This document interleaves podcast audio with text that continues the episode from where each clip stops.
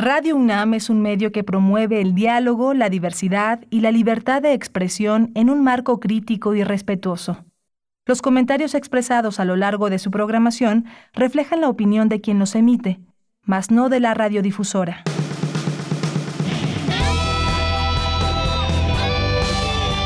Prisma RU. Relatamos al mundo.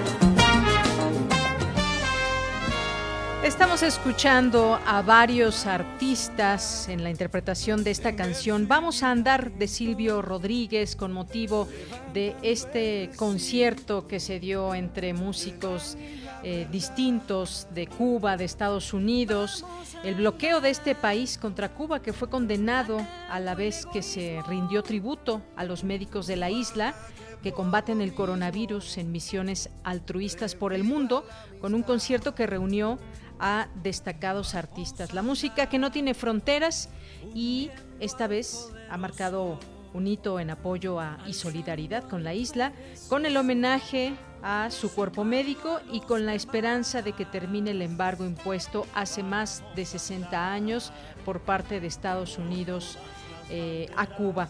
Estuvo la Filarmónica de Chicago, que abrió alrededor de tres horas de concierto que cerraron eh, los Bam Bam y los cuales transcurrieron diversas y virtuosas eh, bandas también a ritmo de son, de jazz, de pop, de trova, música electrónica también, de cámara, artistas de estos dos países que tomaron la melodía por lenguaje para armonizar un sueño común de intercambio y colaboración. Escuchemos.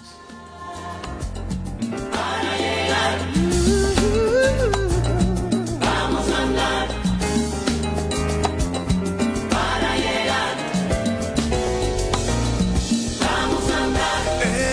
Soy vida tinto. Levantando el recinto. Vamos a andar. Del pan y la verdad. Para llegar. Matando el egoísmo. Vamos a andar. Para que por lo mismo.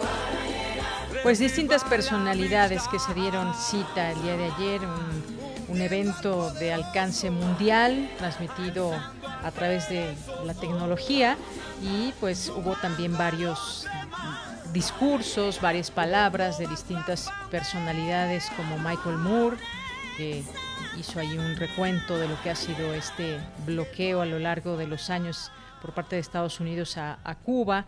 Estuvo, estuvo también el congresista Jesús G. Chuy García, el concejal de la ciudad de Los Ángeles, entre otras personas. Pues ya estamos de regreso en vivo con muchísimo gusto que nos da estar al frente de estos micrófonos universitarios de nuestra querida Radio UNAM a través del 96.1 de FM, a través del 860 de AM y en www.radio.unam.mx. Les saluda con muchísimo gusto de Yanira Morán a nombre de todos mis compañeros que ahora me acompañarán en esta acompañarán en esta semana. Está por allá Rodrigo Aguilar en la producción, en los controles técnicos está mi compañero Arturo González, en la coordinación de, información, Abraham Menchaca, está también eh, Dulce García y bueno, pues seremos parte de los que estaremos aquí con ustedes durante esta semana, acompañándoles todavía esta tercera semana de vacaciones para la universidad.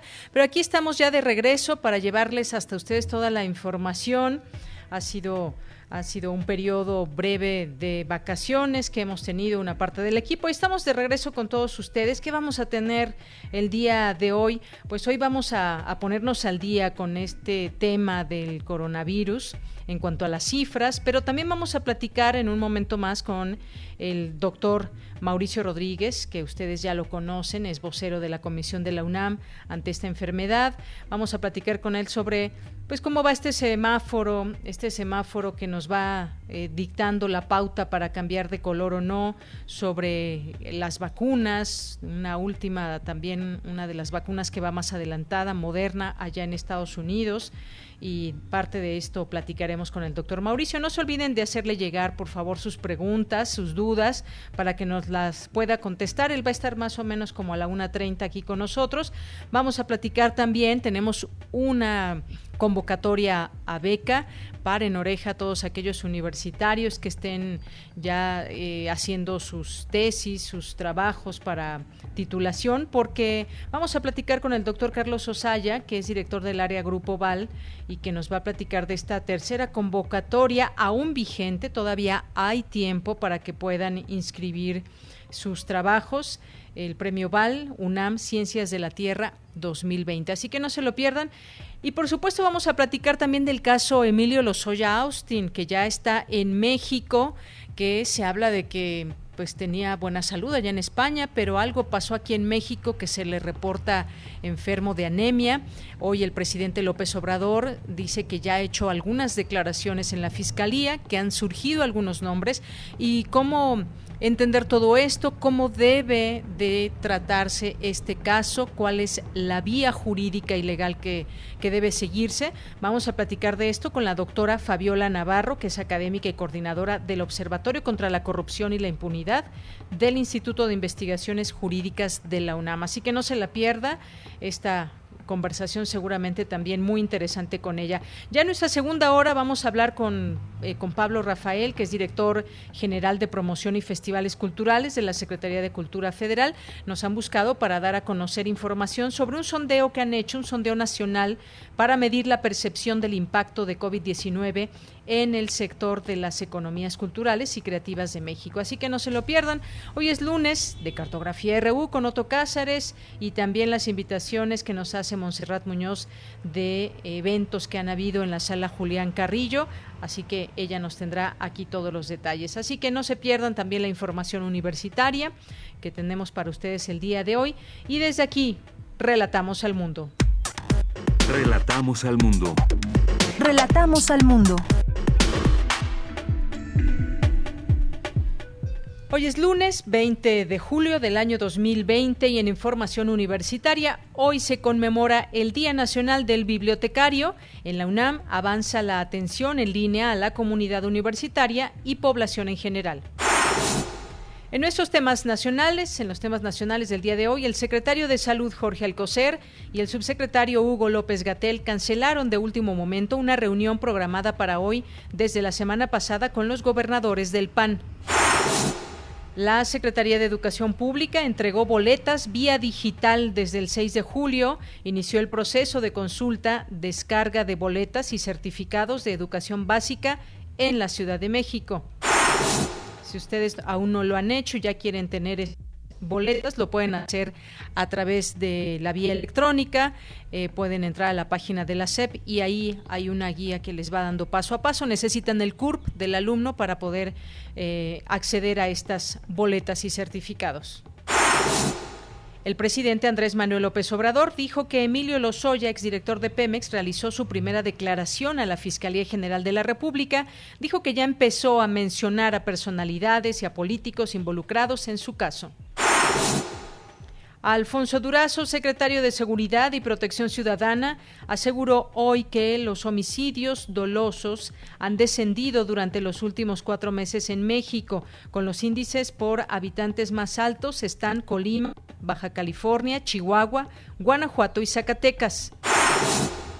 La Secretaría de la Defensa Nacional confirmó la veracidad de dos eh, de los dos videos que se difundieron este fin de semana en redes sociales en los que presuntos miembros del cártel Jalisco Nueva Generación muestran armamento. Indicó que el material fue grabado en límites de Jalisco y Michoacán.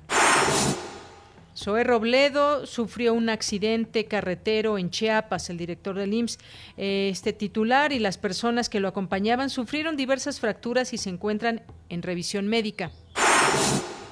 En la información internacional, el Ministerio de Defensa de Rusia anunció este lunes la conclusión exitosa de la fase de pruebas clínicas de una vacuna contra el COVID-19.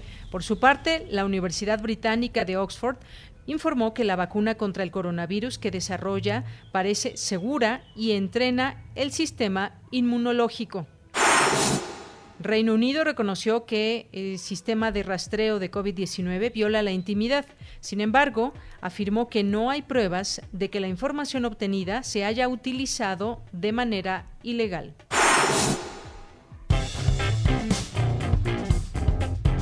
Campus RU Bien, pues seguimos poniéndonos al día en torno a la información que emana de la Secretaría de Salud, en torno a las cifras oficiales. La Secretaría reportó 344.224 casos confirmados de coronavirus, en tanto que el número de defunciones ascendió ya a 39.184. El subsecretario Hugo López Gatel rechazó diferencias con los gobernadores que decidieron no seguir el semáforo epidemiológico. Vamos a escucharlo. Insistimos, respaldamos como gobierno federal, respaldamos a todos nuestros, y los hablamos en plural, nuestros y nuestras mandatarios y mandatarias estatales. Somos un solo país y atender una epidemia requiere una actitud, una disposición para tener una visión de Estado, de Estado nacional. Lo que ocurra en cada rincón del país es relevante para todo el país. Respaldamos y apoyamos y estamos a disposición de nuestras y nuestros mandatarios estatales. Ha habido diálogo. Nuestra recomendación a la población, semáforo rojo o semáforo naranja, es importantísimo empezar a incorporar, ya no empezar, continuar incorporando la prevención como una actitud, como un comportamiento permanente de todos los miembros de la sociedad. No debemos esperar a que nos digan qué hacer, quédate aquí, muévete para acá, vete para allá. Todas y todos tenemos herramientas con nosotros mismos para prevenir. Bien, pues ahí las palabras del doctor Hugo López Gatel. Se requiere actitud y coordinación, por supuesto, sobre todo con este eh, tema del, semáforo epidemiológico y, e ir hacia el mismo lugar, hacia la prevención y a tratar de evitar eh, los contagios de manera masiva como desafortunadamente hemos tenido. Ha bajado también la ocupación hospitalaria. Esto no quiere decir que bajemos la guardia y que la normalidad debe ser como, como antes. La, aquella normalidad que vivimos hasta principios de año ha terminado por el, por el momento, por lo pronto, mientras no exista una vacuna y mientras el virus siga siendo una amenaza. El gobierno de la Ciudad de México, por su parte, dio a conocer la lista de las 36 colonias, pueblos y barrios de la capital que estarán a partir del miércoles 22 de julio en semáforo rojo. Debido al alto índice de contagios, se suman las colonias Tesosomo y San Juan eh, Tlihuaca. Mientras tanto, este lunes el Estado de México pasó a color naranja de alerta sanitaria. Vamos a escuchar al gobernador Alfredo del Mazo. En apoyo a la economía familiar, se podrán abrir todos los pequeños negocios, cuidando que no se generen aglomeraciones en sus establecimientos. También continuamos con la apertura de la industria manufacturera, así como los hoteles, restaurantes y los centros comerciales, con un aforo máximo del 30%. En esta fase naranja se podrán retomar los servicios religiosos, cuidando el número de personas que puedan asistir.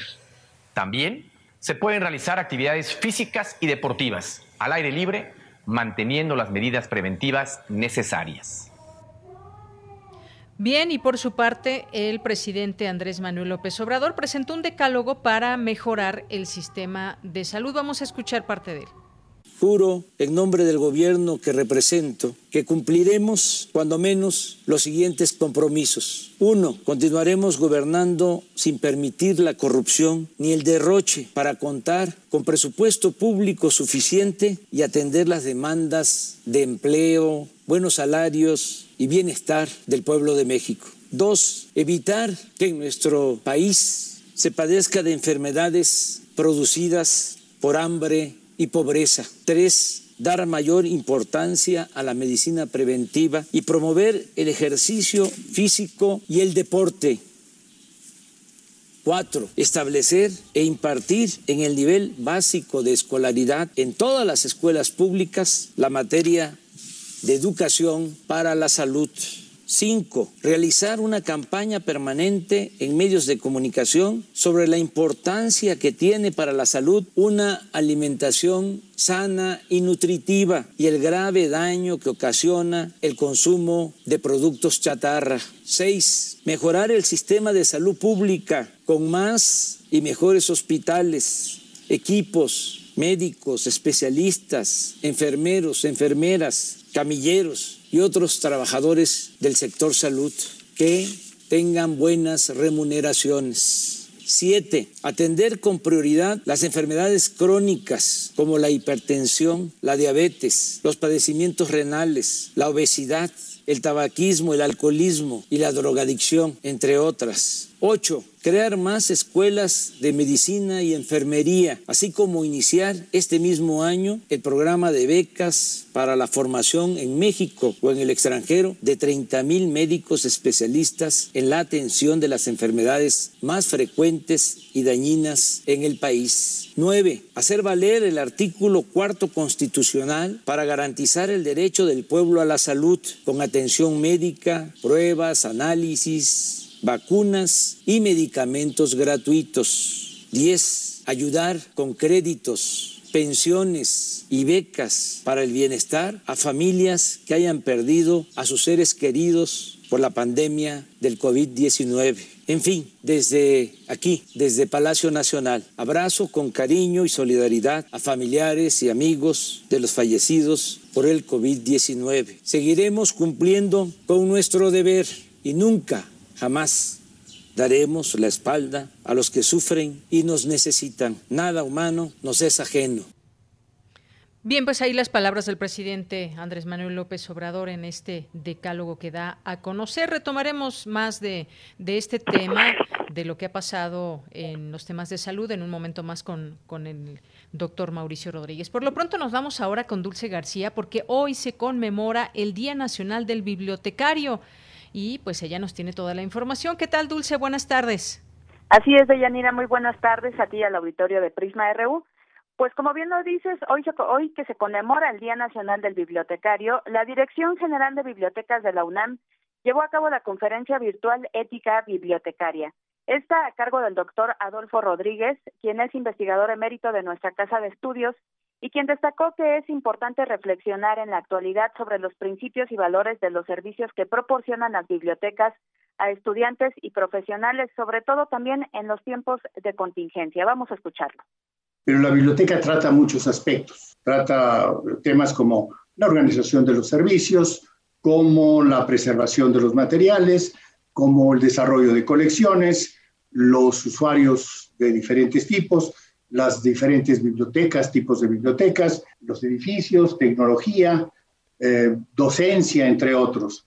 Pero también trata aspectos que no se ven fácilmente eh, a la vista del público y de los bibliotecarios. Y estos están relacionados con qué son la metodología que tiene una disciplina y los valores, eh, los cuales están estrechamente relacionados con lo que comúnmente llamamos ética. Y bueno, Deyanira, el doctor Adolfo Rodríguez dijo también que otros principios que se encuentran eh, en la ética de las bibliotecas es el de la igualdad, la equidad, así como la convivencia pacífica. Pero añadió que dichos principios deben respetarse al aceptarse al miembro de las bibliotecas y que esto puede servir también eh, para las normas de la sociedad en general. Este es el reporte de Yanira. Bien, Dulce García, muchísimas gracias por la información. Muy buenas tardes. Gracias a ti, muy buenas tardes. Hasta luego. Continuamos. Porque tu opinión es importante, síguenos en nuestras redes sociales, en Facebook como Prisma RU y en Twitter como arroba PrismaRU. Queremos escuchar tu voz. Nuestro teléfono en cabina es 55 36 43 39. Bien, continuamos. Ya tenemos en la línea telefónica al doctor Carlos Osaya Gorostiza, que es director del área en Grupo Val, la empresa eh, técnica administrativa Val, y pues nos tiene información muy importante para todos aquellos, les decía, paren oreja, aquellos estudiantes, aquellas personas de la comunidad que puedan tener la posibilidad de aplicar a esta convocatoria. ¿Qué tal, doctor? Bienvenido, muy buenas tardes. ¿Qué tal, Deyanira? Muchísimas gracias por tenernos aquí. ¿eh? pues gracias a ustedes también. Gracias. Doctor, pues platíquenos justamente de esta convocatoria que todavía está abierta, ya es la tercera edición de este premio Val UNAM Ciencias de la Tierra 2020. Así es, es un premio dirigido a, a premiar la investigación científica en las áreas de geología, minería, petróleo y química metalúrgica para lograr un impulso en el desarrollo sostenido de México. Como dice Deyanira, esta ya es la tercera edición eh, del premio y es un premio que se da a las mejores tesis de licenciatura, maestría y doctorado que hayan tenido, que se hayan finalizado ya sea en el 2019 o hasta el cierre de la presente convocatoria que es el 7 de agosto del 2020. Eh, considerando eh, lo que está pasando con la pandemia de COVID, no estamos requiriendo que haya habido el examen profesional, solo con que se tengan los cinco votos aprobatorios de la tesis y una carta del coordinador diciendo que está todo listo, también pueden concursar, ¿eh? Muy bien. Y ahora bien, por eh, quienes nos estén escuchando, que pueden ser estudiantes, que pueden ser personas eh, que puedan aplicar para esta eh, convocatoria, ¿cuáles son los temas? ¿Cuál es esta eh, dinámica también en cuanto a cuáles son estas características principales que deben tener, ya tienen que estar titulados, es para licenciatura, maestría, cuéntenos, doctor. Sí, es tesis de licenciatura, maestría y doctorado que estén ya concluidas. Los temas son, eh, la primera categoría son minero-metalúrgicos, donde hay temas de exploración, y también el, la segunda subcategoría es minas y plantas metalúrgicas. Luego el segundo temática son temas petroleros, fundamentalmente la parte de exploración y producción de hidrocarburos. Y la tercera temática tiene que ver con temas de geología ambiental y responsabilidad social. ¿no? eh, los premios están interesantes, por ejemplo, para tesis de doctorado el primer premio son 200 mil pesos, el segundo 150 mil y el tercero 100 mil. Para tesis de maestría 150 mil, 100 mil y 50 mil respectivamente y para tesis de licenciatura 100 mil, 50 mil y 25 mil pesos. ¿no? Además se les da una escultura hecha por una de las empresas de Grupo Val, que están con piedra mexicana, a todos los finalistas. Muy bien, pues eso también es importante conocer cuál es eh, cuál sería el premio y estoy leyendo aquí también estas carreras que pueden participar son ciencias de la tierra, geociencias, ingeniería de minas y metalurgia, geofísica, eh, geológica, petrolera, química metalúrgica, energías renovables. Es una gama muy abierta de temas y de muchas posibilidades, doctor. Así es, sí es una, son más de 10 carreras y estamos muy agradecidos con los coordinadores de las carreras que nos han eh, dado su apoyo para difundir esto con los alumnos, desde luego también con Radio UNAM, ¿no? que estuvimos contigo el 10 de marzo ¿no? y otra vez ahora, eh, y esperamos que haya pues muchos mucha gente interesada. Hace unas semanas estuvimos, por ejemplo, con la coordinadora del posgrado en Ciencias de la Tierra y con todos los alumnos. Entonces estamos entusiasmados de tener eh, buenos concursantes, ¿no? Para este premio. Claro que sí. Ahora bien, eh, también se puede participar de forma colectiva, no solamente individual. Esto es importante también recordarlo. Así es, así es, Deyanira. Y en, en ese caso, si la tesis está hecha por varias personas, el premio se divide en partes iguales. Muy bien. Bueno, pues ahí dejamos esta invitación. Ya nos dice usted quiénes pueden participar, cuáles son estas temáticas, puede ser de forma individual o colectiva. ¿Qué más se nos eh, se está escapando que podamos informarle a la comunidad? Pues que la convocatoria se encuentra en la página de la Fundación UNAM, www.fundacionunam.org.mx. Ahí están todos los requisitos y como pues estamos en pandemia, se pueden enviar los, los formatos digitales, no es necesario ir presencialmente. Y en, o en las páginas de dos de las empresas en ciencias de la tierra de Grupo Val, que son Industrias Peñoles, que es www.penoles.com.mx, y Fresnillo PLC, que es www.fresnilloplc.com. Y aprovecho pues para agradecer el apoyo enorme que hemos tenido de la Fundación UNAM en esta promoción y de los coordinadores de carrera y tuyo también de Yanir. Por supuesto, gracias a todos ellos, gracias doctor. Y también ahí en estas páginas que usted nos menciona pueden ver ya a detalle estos eh, temas para que quizás alguien que esté pensando y esté relacionado el tema del el que ha trabajado, pues es, son muy variados, pero ahí está toda la lista para que la puedan la puedan consultar y puedan participar en las distintas categorías que ya se ponen a disposición a través de esta convocatoria. Ahí viene también la documentación que se debe de entregar también por parte de los eh, participantes vía digital y estará abierta hasta el 7 de agosto, ¿verdad? Así es, así es, Deyanira. Muy bien.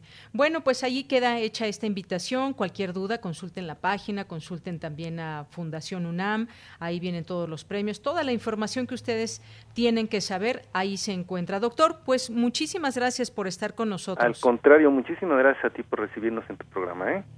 Hasta luego, que esté muy bien. Igualmente, cuídese mucho.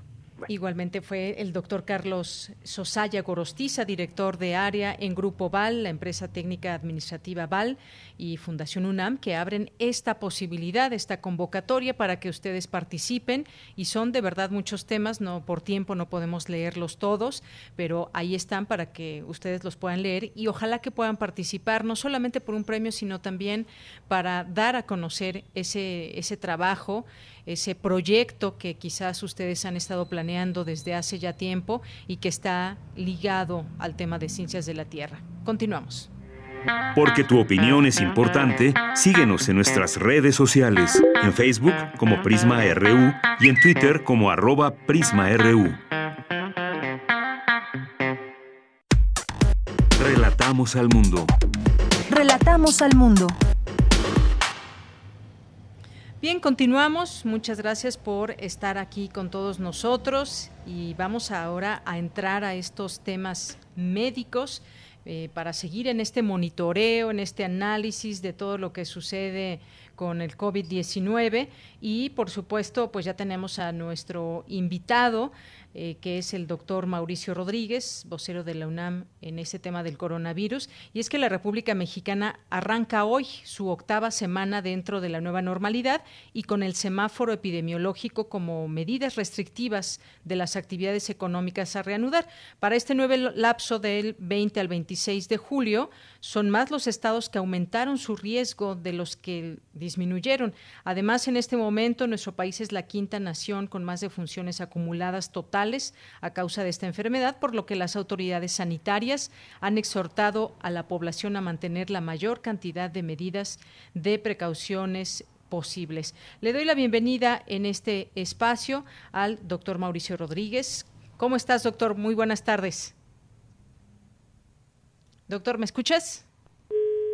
Híjole, se nos cortó la llamada ahí con el doctor Mauricio Rodríguez. En un momentito más recuperamos la comunicación para poder platicar con él sobre este tema. Ahorita que me comuniquen que ya está en línea, ya eh, platicaremos con él, que en un momentito está ya. Bien, pues yo lo que le quiero preguntar, ya está en la línea, me dicen. Bueno, pues yo lo que le quisiera preguntar, bueno, antes que otra cosa, bienvenido, doctor. Buenas tardes.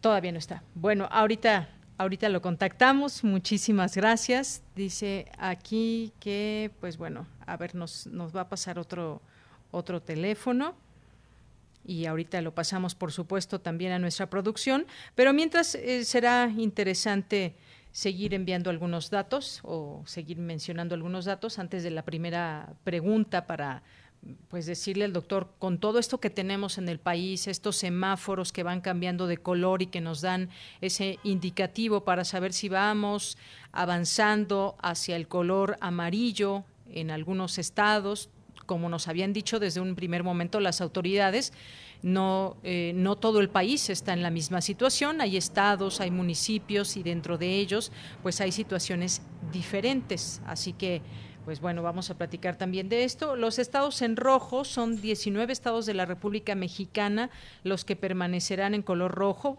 eh, por lo tanto las medidas sanitarias no se podrán relajar y solo las actividades esenciales podrán seguir laborando. ¿Cuáles son estos? Eh, ¿Cuáles son estos estados? Baja California Sur, Coahuila, Colima, Estado de México, Guanajuato, Hidalgo, Jalisco, Nayarit, Nuevo León, Oaxaca, Puebla, Querétaro, Quintana Roo, San Luis Potosí, Tabasco, Tamaulipas, Veracruz, Yucatán y Zacatecas. Ya voy a entrar acá. Ya, ya, ya escuchamos, ya te escuchamos, doctor. ¿Cómo, estás? Muy buenas tardes. ¿Cómo les va? Pues muy bien, aquí hacía yo un poco la introducción en torno a cómo va este semáforo en los estados. Pero, pues, doctor, yo te preguntaría cómo, cómo vamos, cómo nos estamos comportando socialmente hablando y cómo van las autoridades en su monitoreo, las autoridades de salud y luego las autoridades también de cada estado. Sí, pues, bueno, primero te saludo, Deyanira, ¿cómo estás? Hola, Qué bueno que ya estás de regreso, muy bien. Ya Este, regresamos. Muy bien, muy bien, un merecido descanso. Sí, ¿verdad? Eh, mira, creo que es importante ver que ya está ocurriendo esto que dijimos del avance diferenciado de la epidemia. Ya están cada ciudad avanzando distinto, incluso ya hay unas ciudades que ya empezaron a tener epidemia, que todavía no la tenían. Otras en las que ya está ocurriendo pues prácticamente una reactivación y, y estamos viendo en el conjunto así general pues el impacto de las de las actividades locales, de la respuesta de la sociedad y esto, ¿no? Creo, creo que en los últimos días ha habido mucho sobre la respuesta que está teniendo la gente. Eh, en algunos lados hasta fiestas se están haciendo, este, en otros hasta se están peleando entre unos porque no se guardan las cuarentenas y otros no se cuidan el cubrebocas sí, el cubrebocas no. Entonces, pues sí, estamos en, en un momento de transición hacia la etapa larga, ¿no? Yo creo que cre- eso le tiene que caer el 20 a la gente, que ahorita estamos como saliendo de una parte crítica, aguda, este, para, para entrar a otra más cansada, más difícil, de más largo plazo, como los maratonistas, me imagino, después de que cruzan algún Sí. a- algún número de kilómetros, ¿no? Que luego ya entran como en automático. Exacto, y hay que pues sacar fuerza de donde se pueda. Y también, bueno, eh, durante este periodo también, pues normalmente están en vacaciones los, eh, los estudiantes y mucha gente, son las llamadas vacaciones de verano. Y en algunos lugares, pues la gente incluso se ha ido de vacaciones, esto también hay que mencionarlo. Sí. Se han abierto al 30% en algunos sitios, los hoteles, por ejemplo, para que la, la gente pueda eh, comenzar a reactivar también todo esto. ¿Esto qué tan recomendable no? Porque por una parte está la parte Sí. médica, pero por otra también la, la económica. La es- ese balance es el, el- lo crítico. Tenemos que aprovechar esa posibilidad de abrir paulatinamente, de manera regulada, de manera gradual, y que no sea un desastre la reapertura, como en Estados Unidos, que reabrieron medio a lo loco y tuvieron un brote ahí producto de esa reapertura desorganizada. Entonces, si pensamos en que no podemos estar cerrados todo el tiempo, tenemos que reabrir, pues hay que hacerlo con todo el cuidado posible. Y eso, pues sí, asumirlo con responsabilidad, ¿no? Desde la, desde la perspectiva de la sociedad. En algunos estados están abriendo, en- eh, más bien están empezando a, a ver que la gente no les, no les hace caso, ¿no? Bien, este, por ahí estaban ya las notas de que en Nuevo León van a empezar ya a multar y a ponerse un poco más estrictos porque la gente todavía no termina de caerle el, la idea de que tiene que guardarse, ¿no? Por ejemplo. Entonces, sí, se, se- que quede claro que las reaperturas son parciales, ¿sí? O sea, Sí. si reabrió el restaurante, solo abre una de cada tres mesas, ¿no? O algo así. Entonces, eh, hay que tomar en cuenta eso para que cuando vayan a ir a algún sitio, cuando tengan algún plan, pues no pierdan de vista que son reaperturas parciales, que lo más probable es que sea algo incómodo, algo más lento, algo diferente, pero que hay que ir retomando las actividades poco a poco. Poco a poco, esa, esa quizás sea la clave. Nosotros también poco a poco habituándonos a todas estas eh, recomendaciones que ya, pues ya llevamos un periodo largo y yo sé que muchas personas pues están ya un poco cansadas, aburridas, eh, algunos todavía no se reintegran a trabajar, otros tanto sí, y, y lo hemos visto también ya en las calles a partir de que tenemos el semáforo naranja, pues se incrementaron muchas de las actividades y el transporte público y mucha mucha más gente que vemos en la calle. Sí, por eso es bien importante que todos se conecten con el uso del cubrebocas, con el respeto a la sana distancia, con el respeto a los aforos limitados, a los protocolos de entrada y de salida, ¿no? O sea, venimos de una etapa en la que lo que había que hacer era relativamente sencillo, que era quedarse en casa, ¿no? Y ahorita estamos entrando a uno en lo que viene una parte operativa que tiene un nivel de complejidad mayor, que justamente es pues hacer estos ajustes finos y, y, reincorporarnos, ¿no? Reincorporarnos poco a poco.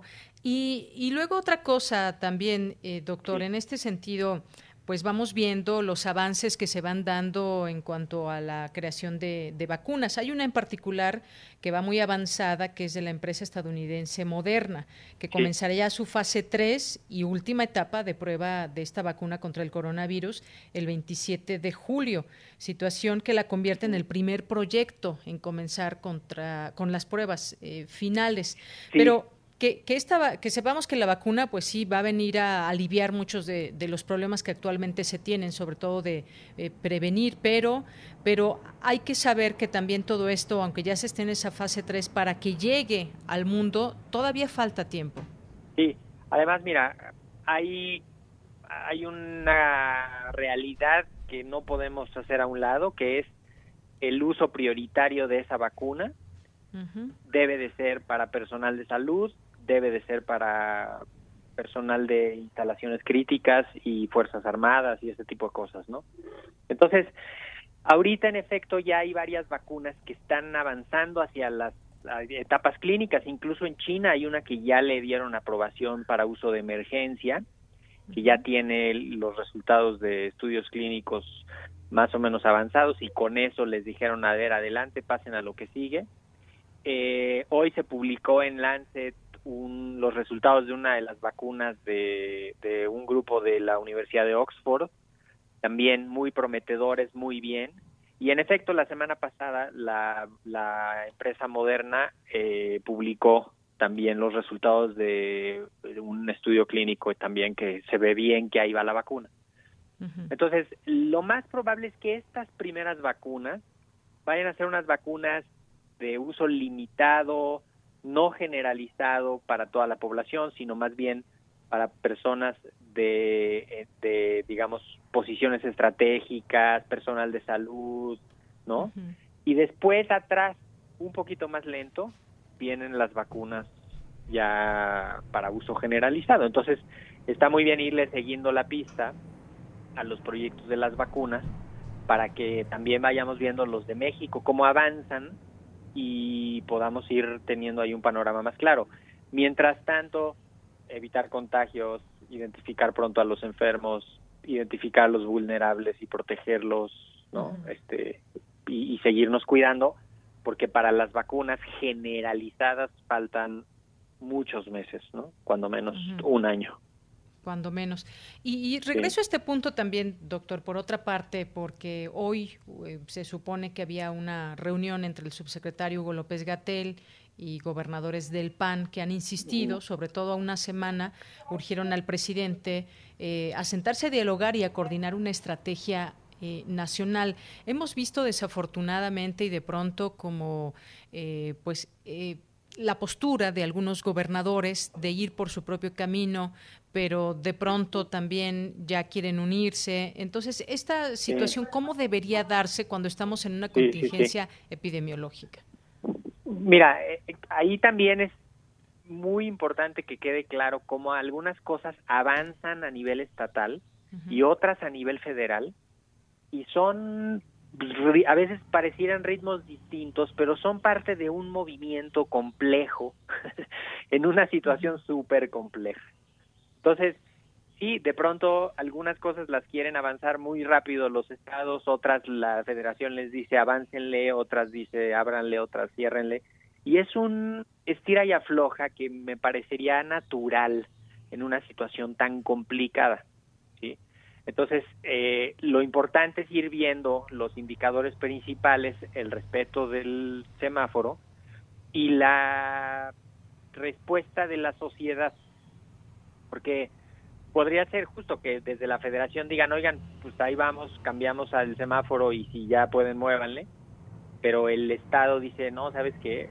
La gente no está haciendo aquí caso, mis indicadores locales me están diciendo algunas otras cosas, mejor nos esperamos otros 15 días, ¿no? Y es un estira y afloja, que también pues, es, es natural. Estábamos muy acostumbrados al, al, centralismo absoluto de la federación, a que desde acá se tirara línea y se daban, dieran las instrucciones. Y también es un cambio de ese paradigma, ¿no? Como que como que los estados están ejerciendo sus potestades y están diciendo este pues esto me toca avanzarlo, incluso esto me toca echar pleito, ¿no? Como el caso de Oaxaca, que regresa a rojo. Exacto, como Guerrero, que también, fíjate, Guerrero es un bonito ejemplo porque de pronto se salió de las proyecciones, que les empezaron a llenar los hospitales en Acapulco y empezaron a reconvertir más rápido de lo programado, lograron aliviar esa emergencia, estabilizaron, ahorita están otra vez con un incremento en la actividad, están reacomodando, ¿no? Y entonces es un, te digo, un, ir y venir, un estira y afloja entre la federación y el Estado. Y pues lo último es proteger, o sea, el fin último es proteger a la población. Entonces, es importante que, primero que no se genere ahí el pleito y el dime y direte, sino más bien que quede claro cómo cada estado está respondiendo a sus a sus eh, condiciones locales también un poco en función de la mirada federal. Y es una situación tan compleja que pues a veces no hay cómo resolverla, ¿no? O sea, no hay una instrucción para resolverla, ¿no? Así es, una situación compleja que ha hecho cambiar de color del semáforo epidemiológico, incluso aquí en, la, en algunas colonias de la Ciudad de México que vuelven al semáforo rojo o se, se incrementan algunas de estas eh, colonias. Y, no, no sé si tú has tenido la oportunidad, por ejemplo, de hacer un recorrido, tal vez un poco a pie por nuestras zonas donde vivimos o incluso en automóvil, el uso del cubrebocas. Yo he tratado de fijarme mucho, eh, creo que una gran mayoría lo usa, pero de pronto uno entra a ciertas colonias y, se olvidan del uso de cubrebocas, incluso estando sin sana distancia y demás. Hay, hay situaciones diversas, por ejemplo, en la Ciudad de México. Sí, de hecho, ah, justamente el fin de semana salía un par de cosas y vi algo como lo que describes y me eh, hacía pensar en esto del el uso del cinturón de seguridad, ¿no? Como en algunos lados pues, la gente sí se lo pone cuando va a ir fuera o cuando va a estar lejos, ¿no? De su casa o así, cuando va a salir a carretera o a la calle pero ya cuando está cerca de su casa se quita el cinturón de seguridad, ¿no? Porque ya llegó y ahí ya se siente más seguro. Quizá hay un efecto así en que en las inmediaciones de mi casa la gente baja un poquito la guardia y ahí hay que hacer mucha eh, labor y hay que insistir en que el cubrebocas hay que usarlo a partir de que abres la puerta de tu casa. Aunque vayas a ir a la tiendita comprar algo y regresas, hay que usarlo, hay que usarlo, hay que usarlo de manera constante, de manera permanente, irnos acostumbrando para poder tener esto. Yo sí he notado un incremento en el uso del, del cubrebocas en la, en la población, ¿no? En la vía pública, en, términos generales, ¿no? Además de que en muchos lugares pues, sí te lo piden y no hay vuelta de hoja. O sea, si quieres entrar a un supermercado, no puedes sin el cubrebocas, ¿no? Claro, no puedes imponer tu idea de que no quiere usarlo. Exacto, exacto. Así debe ser. Y pensemos eh, en la comunidad, sobre todo pensemos en que es por todos, no solamente por, por nosotros. Y bueno, ya se nos acaba el tiempo, doctor, pero mira, aquí Rosario Martínez nos hace una pregunta. ¿Se ha propagado en las redes que las gotas de CDS previenen o curan rápido el virus? Para mí es una irresponsabilidad ese tipo de, de promociones. Sí. Bueno, eh, no hay nada específico para prevenir el virus. No es necesario tampoco nada específico para fortalecer el sistema inmune. No La hay vitamina D que decían también. También hay un estudio ahí de que salió que, que, con vitamina D les va mejor, pero en realidad las oscilaciones en las concentraciones de vitamina D son, son muy amplias en la población, ¿no? Entonces, o tal vez haga bien para el sistema inmunológico, pero no precisamente para... Como comer bien, como comer frutas y verduras, ¿no? Y así, o sea, son medidas generales. Lo que no es correcto es que por usar uno de estas eh, gotitas, remedios, este, alguna cosa de este tipo, se dejen de hacer otras acciones o se retrase la atención. Eso es fundamental, que no que no distraiga una de estas cosas, la pues poner la atención a la evolución de la enfermedad, a evitar los contagios, ¿no? A, a, mantener la guardia alta, porque pues precisamente es lo que puede pasar por por estarte tomando unas gotitas que tú crees que te protegen, pues ya te descuidas, ¿no? Muy bien. Entonces, sí se vale pues alimentarnos bien, se vale pues como normalmente si queremos eh, tomar alguna vitamina, pero que sepamos que esto es para fortalecer nuestro sistema de salud propio y que no hay un tratamiento específico para el COVID-19. Doctor, pues como siempre, muchas gracias y siempre se nos va muy rápido el tiempo, pero pues qué gusto platicar contigo de nuevo. Con mucho gusto, Deyanira. Saludos a toda la audiencia y pues seguimos en comunicación. claro que un abrazo. Igualmente, hasta luego, doctor. Mauricio Rodríguez, vocero de la Comisión de la UNAM ante el COVID-19 y también es conductor del programa Hipócrates 2.0. Continuamos. Porque tu opinión es importante, síguenos en nuestras redes sociales, en Facebook como Prisma RU y en Twitter como arroba PrismaRU.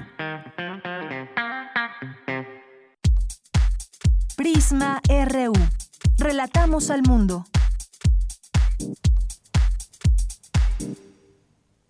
Bien, pues ya es la una con 51 minutos y quiero dar la bienvenida en este espacio de Prisma RU de Radio UNAM a la doctora Fabiola Navarro, académica y coordinadora del Observatorio contra la Corrupción y la Impunidad del Instituto de Investigaciones Jurídicas de la UNAM y es autora del libro Juicio para Emilio Ricardo Lozoya Austin. ¿Qué tal, doctora? Bienvenida, muy buenas tardes. Buenas tardes, Deyanira Auditorio, mucho gusto. Eh, doctora, pues uno de los temas que también están puestos en la mesa y que se ligan con este tema de la corrupción, pues es el de Emilio Lozoya, que eh, recién acaba de llegar desde España y que va a seguir un proceso aquí en México. Ya se dio este proceso de extradición y se habla de que ya ha dado algunas declaraciones, pero no está en el reclusorio, está en un hospital y es una persona que se presume tiene información muy relevante, muy importante en torno a temas que en algún momento fueron aprobados en nuestro país, como ligados a la reforma energética y como el tema de Odebrecht eh, también. ¿Qué nos puede decir eh, sobre lo que hemos visto en este momento? Lo que quisiéramos, me parece, los mexicanos es que se juzguen de la mejor manera estos casos presumiblemente de corrupción. Así es, es un asunto de relevancia nacional por varias cosas. Eh, quizá vale la pena recordar que la Fiscalía General de la República está estrenándose todavía como un órgano constitucional autónomo, ya no pertenece al Poder Ejecutivo y esto tiene que significar un cambio muy importante.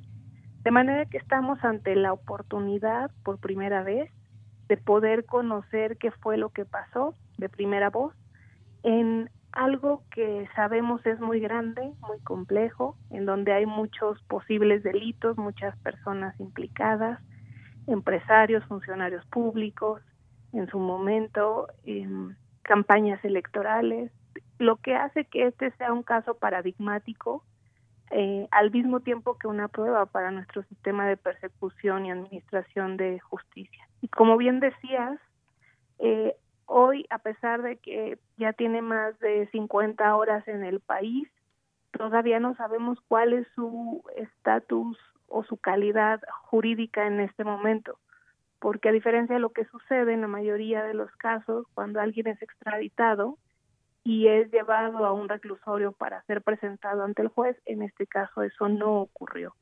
De manera que todavía no se ha llevado a cabo la audiencia inicial, no se le ha hecho formalmente la imputación, de, de los delitos por los cuales se le seguiría un proceso. No hemos conocido cuáles son sus primeras declaraciones, ni si se le va a vincular a proceso penal y va a ingresar a reclusorio. Es más, no hemos visto ni siquiera su, su cara. Exacto. ¿Se ha incurrido en este sentido, doctora, en alguna falta por parte de la Fiscalía, por ejemplo, ante esta situación? Ya lleva pues 50 eh, horas, decía usted, eh, y no se sabe exactamente qué ha pasado, cuáles son esas declaraciones, qué nombres ha, revelado. Todo se ha manejado de una manera muy sigilosa. Sí, es cierto que él es un blanco andando y que hay que ser muy cauteloso porque seguramente debido a la a la información que él tiene y que puede revelar hace que sea eh, una persona de riesgo, eso es cierto. Es cierto también que eh, tiene derecho a ser cuidado y a no ser expuesto a los medios de comunicación, pero al mismo tiempo eso tensiona con otras obligaciones eh, de la Fiscalía, como exponerlo a disposición y hay una norma de, transparencia en la ley federal que dice que en el caso de asuntos de corrupción no hay reserva de la información. De manera que sí estamos frente a una ausencia de información oficial y eso genera un ambiente para suspicacias y para mucha especulación. Ojalá esto sea considerado y resuelto por la propia Fiscalía porque hoy el señor Lozoya está bajo su resguardo. Entonces corresponde a la Fiscalía contribuir a este ambiente de confianza en lo que está haciendo y eso se hace a través de transparencia.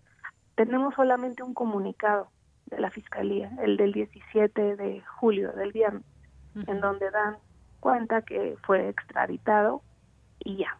Todo lo demás entra en el mundo amplísimo de la especulación. Claro. Se sabe que pues por supuesto puede traer eh, o tener información sensible, información dura, información que puede eh, llegar a distintos personajes de la administración de, eh, Enrique Peña Nieto, pues ese trato o no de testigo protegido. Hay todavía muchas preguntas en, en, este sentido. Ayer la jornada, doctora, publicó que Lozoya Talman, el padre de Emilio Lozoya Austin, pactó en diciembre la entrega de su hijo. Lo publicó el día de ayer y bueno, pues como sabemos, Emilio Lozoya Talman, secretario de Energía y director del ISTE durante el gobierno de Carlos Salinas de Gortari, operó de manera personal en México, dice esta nota, las negociaciones con la Fiscalía General de la República para que su hijo, Emilio Lozoya Austin, exdirector de Petróleos Mexicanos, aceptara la extradición, siguiendo tras su detención en febrero la estrategia trazada por el jurista español Baltasar Garzón y el ex subprocurador de Derechos Humanos de la extinta Procuraduría General de la República, Miguel Ontiveros, en este sentido. Habla de que estas fuentes revelaron desde la segunda quincena de diciembre los representantes de Lozoya y bueno, que se habría dado esta supuesta negociación para también eh, proteger a su, a su familia. Es una nota interesante, pero pues no, no se ha manejado, digamos, de manera oficial esta, esta versión. ¿Qué, implicaría eso, esa negociación? Bueno, solamente así se explica que el señor Lozoya haya aceptado regresar al, al país, porque él pudo haberse opuesto a la extradición eh, por diferentes razones, ¿no? Como parte incluso de su propia estrategia para estirar más y la posibilidad de ser presentado ante la justicia.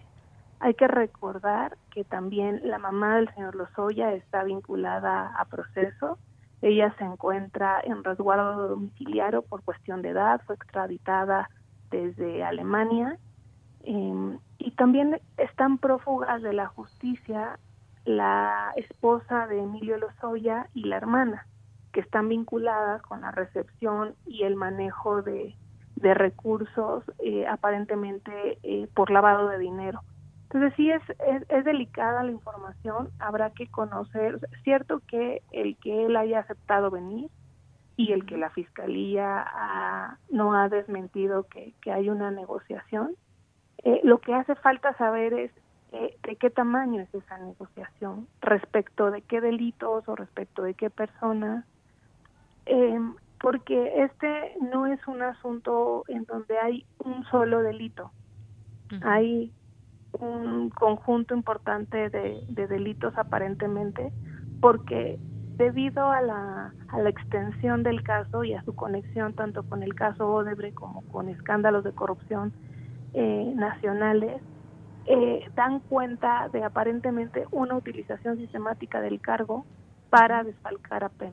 Es, es muy grande. Entonces, el, las actuales herramientas que el sistema de justicia acusatorio le da al fiscal sí le permiten, eh, la ley no utiliza la palabra negociar, pero sí le permiten tener acuerdos con imputados eh, para efecto de aplicar o criterios de oportunidad o celebrar procedimientos abreviados. Pero no hay que perder de vista una cosa, estas dos posibilidades están limitadas a que no se trate de asuntos que afecten gravemente el interés público. los procesos acusatorios en el mundo consideran este tipo de herramientas, pero para ser aplicadas en delitos de baja lesividad, en donde hay un autor, un delito, una conducta, eh, generalmente son delitos instantáneos, eh, en donde no vale la pena activar la maquinaria del sistema de justicia para perseguir o para invertir recursos para investigar, por ejemplo, si alguien se robó una bicicleta. Entonces, estas herramientas son para resolverlos rápido y permitir un uso más racional de los recursos siempre limitados de las fiscalías y de los jueces para que se concentren en aquellos asuntos que son más lesivos o que dañan mayormente a la sociedad.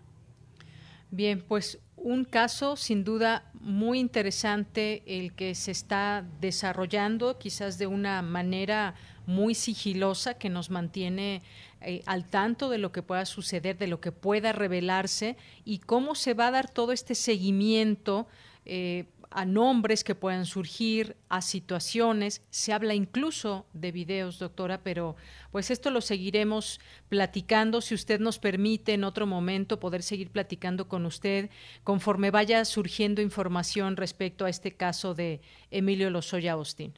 Claro que sí, con mucho gusto. Bueno, pues en otro, en otro momento seguiremos platicando sobre el caso. Por lo pronto, muchas gracias por la información hasta este momento. Muy buenas tardes. Buena tarde, a la orden. Gracias. Fue la doctora Fabiola Navarro, académica y coordinadora del Observatorio contra la Corrupción y la Impunidad del Instituto de Investigaciones Jurídicas de la UNAM y autora del libro Juicio para Emilio Ricardo Lozoya Austin. Habremos de leer este, este libro y dar seguimiento puntual no solamente el caso, sino cómo se está desenvolviendo el caso a raíz de que llegó Emilio Lozoya, porque eh, no pisó finalmente el reclusorio, se encuentra en un hospital, se había dicho desde España y han reaccionado también señalando que no había ningún malestar allá. Y bueno, pues seguiremos por supuesto en este tema. Y ya llegamos a las 2 de la tarde, así que nos tenemos que ir a nuestro corte y regresamos a la segunda hora de Prisma RU. Prisma RU. Relatamos al mundo.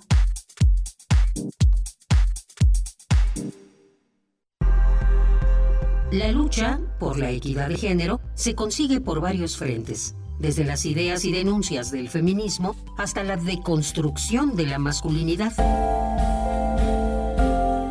Entre hombres, México, un espacio radiofónico para cuestionar la imagen que tenemos acerca de lo que consideramos masculino. De lunes a viernes a las 6.50 horas, retransmisión a las 15 horas por el 860 de AM y a las 6.30 horas con retransmisión a las 17 horas por el 96.1 de FM. Para poder corregir, primero hay que reconocer. Radio UNAM, experiencia sonora. En el Instituto Electoral de la Ciudad de México seguimos trabajando en la preparación del proceso electoral local 2020-2021. Este mes de julio consultaremos a los pueblos y barrios originarios y comunidades indígenas de la Ciudad de México sobre la delimitación de las circunscripciones en nuestras alcaldías. Para mayor información sobre qué son y para qué sirven las circunscripciones y las fechas de estas consultas, visita www.ism.mx o nuestras redes sociales. Instituto Electoral de la Ciudad de México. Con participación, todo funciona. ¡Qué flojera! ¿Ahora, qué, hacemos? Hagan ejercicio. Es un gran aliado cuando te quedas en casa. Invita a los que viven en casa a realizar rutinas divertidas. El ejercicio baja tu nivel de estrés y ansiedad. Estarás alegre y con más energía. Tu condición física mejorará. Mantendrás un peso saludable y fortalecerás tu sistema de defensa inmunológica. Con eso estaremos mejor ante cualquier enfermedad. Y como ya sabes, quédate en casa. Gobierno de México. La vida está llena de sucesos incomprensibles, maravillosos y misteriosos. Cuando nosotros no le encontramos respuesta, entonces se vuelve un caso para... La araña. Acércate al conocimiento científico y técnico de la mano de especialistas en la serie de divulgación La araña patona. araña patona. Con Juan Manuel Valero. todos los sábados a las 13 horas por el 96.1 de FM. Todo tiene una explicación si la sabemos buscar. Radio UNAM, Experiencia Sonora.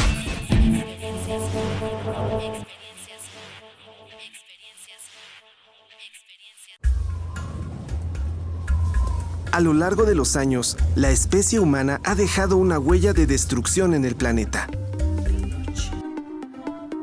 Estamos muy cerca del punto de no retorno. Este es el momento de realizar nuestro cambio de conciencia.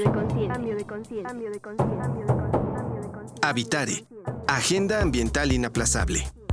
Te invitamos a escuchar las labores que hacen nuestras científicas y científicos para tratar de salvar nuestra casa. Y las recomendaciones para que desde tu trinchera ayudes a cuidar el ambiente. Todos los lunes a las 16 horas por el 96.1 de FM. Radio UNAM, Experiencia Sonora.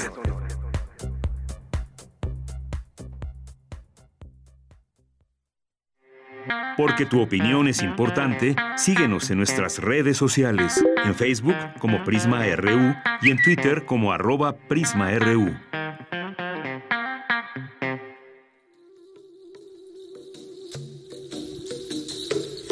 Mamá, a la negrita se le salen los pies la cunita y la negra me sé. Ya no sabe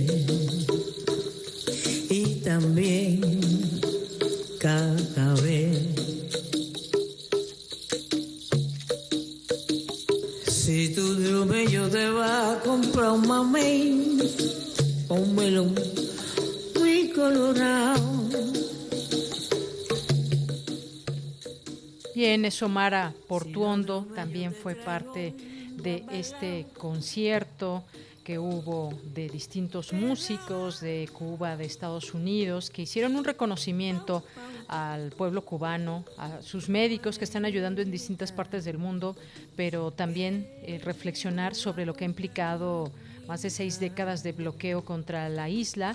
Por ejemplo, eh, Moore dijo en, pues en alguna parte de esta transmisión que da las gracias a todos los músicos que actuaron esta noche, así como a otras personas que se han sumado a este homenaje que se rinde a los trabajadores de la salud de todo el mundo, quienes arriesgan sus vidas para salvar otras en medio de esta pandemia y en especial a los trabajadores de la salud de, de Cuba desplegados por cinco continentes. Bueno, fueron parte de las palabras también que se escucharon en torno a este, eh, en este concierto de distintos músicos y distintos ritmos que se hicieron sonar como parte de apoyo a Cuba.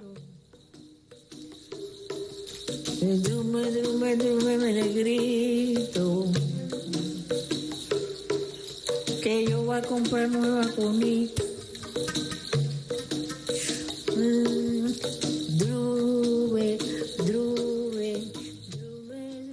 Bien, continuamos. Muchas gracias por seguir en sintonía del 860 de AM, de 96.1 de FM y también en www.radio.unam.mx. Seguimos acompañándolos aquí en este día, en este lunes 20 de julio a través de esta transmisión de Prisma RU, que volvimos ya a nuestras transmisiones en vivo después de una semana en que descansó todo el equipo y pues ya estamos de regreso. La siguiente ya estaremos de nuevamente todos completos para seguir eh, con ustedes, brindándoles este esfuerzo cotidiano que pretendemos sea de su interés y sea, por supuesto, de utilidad.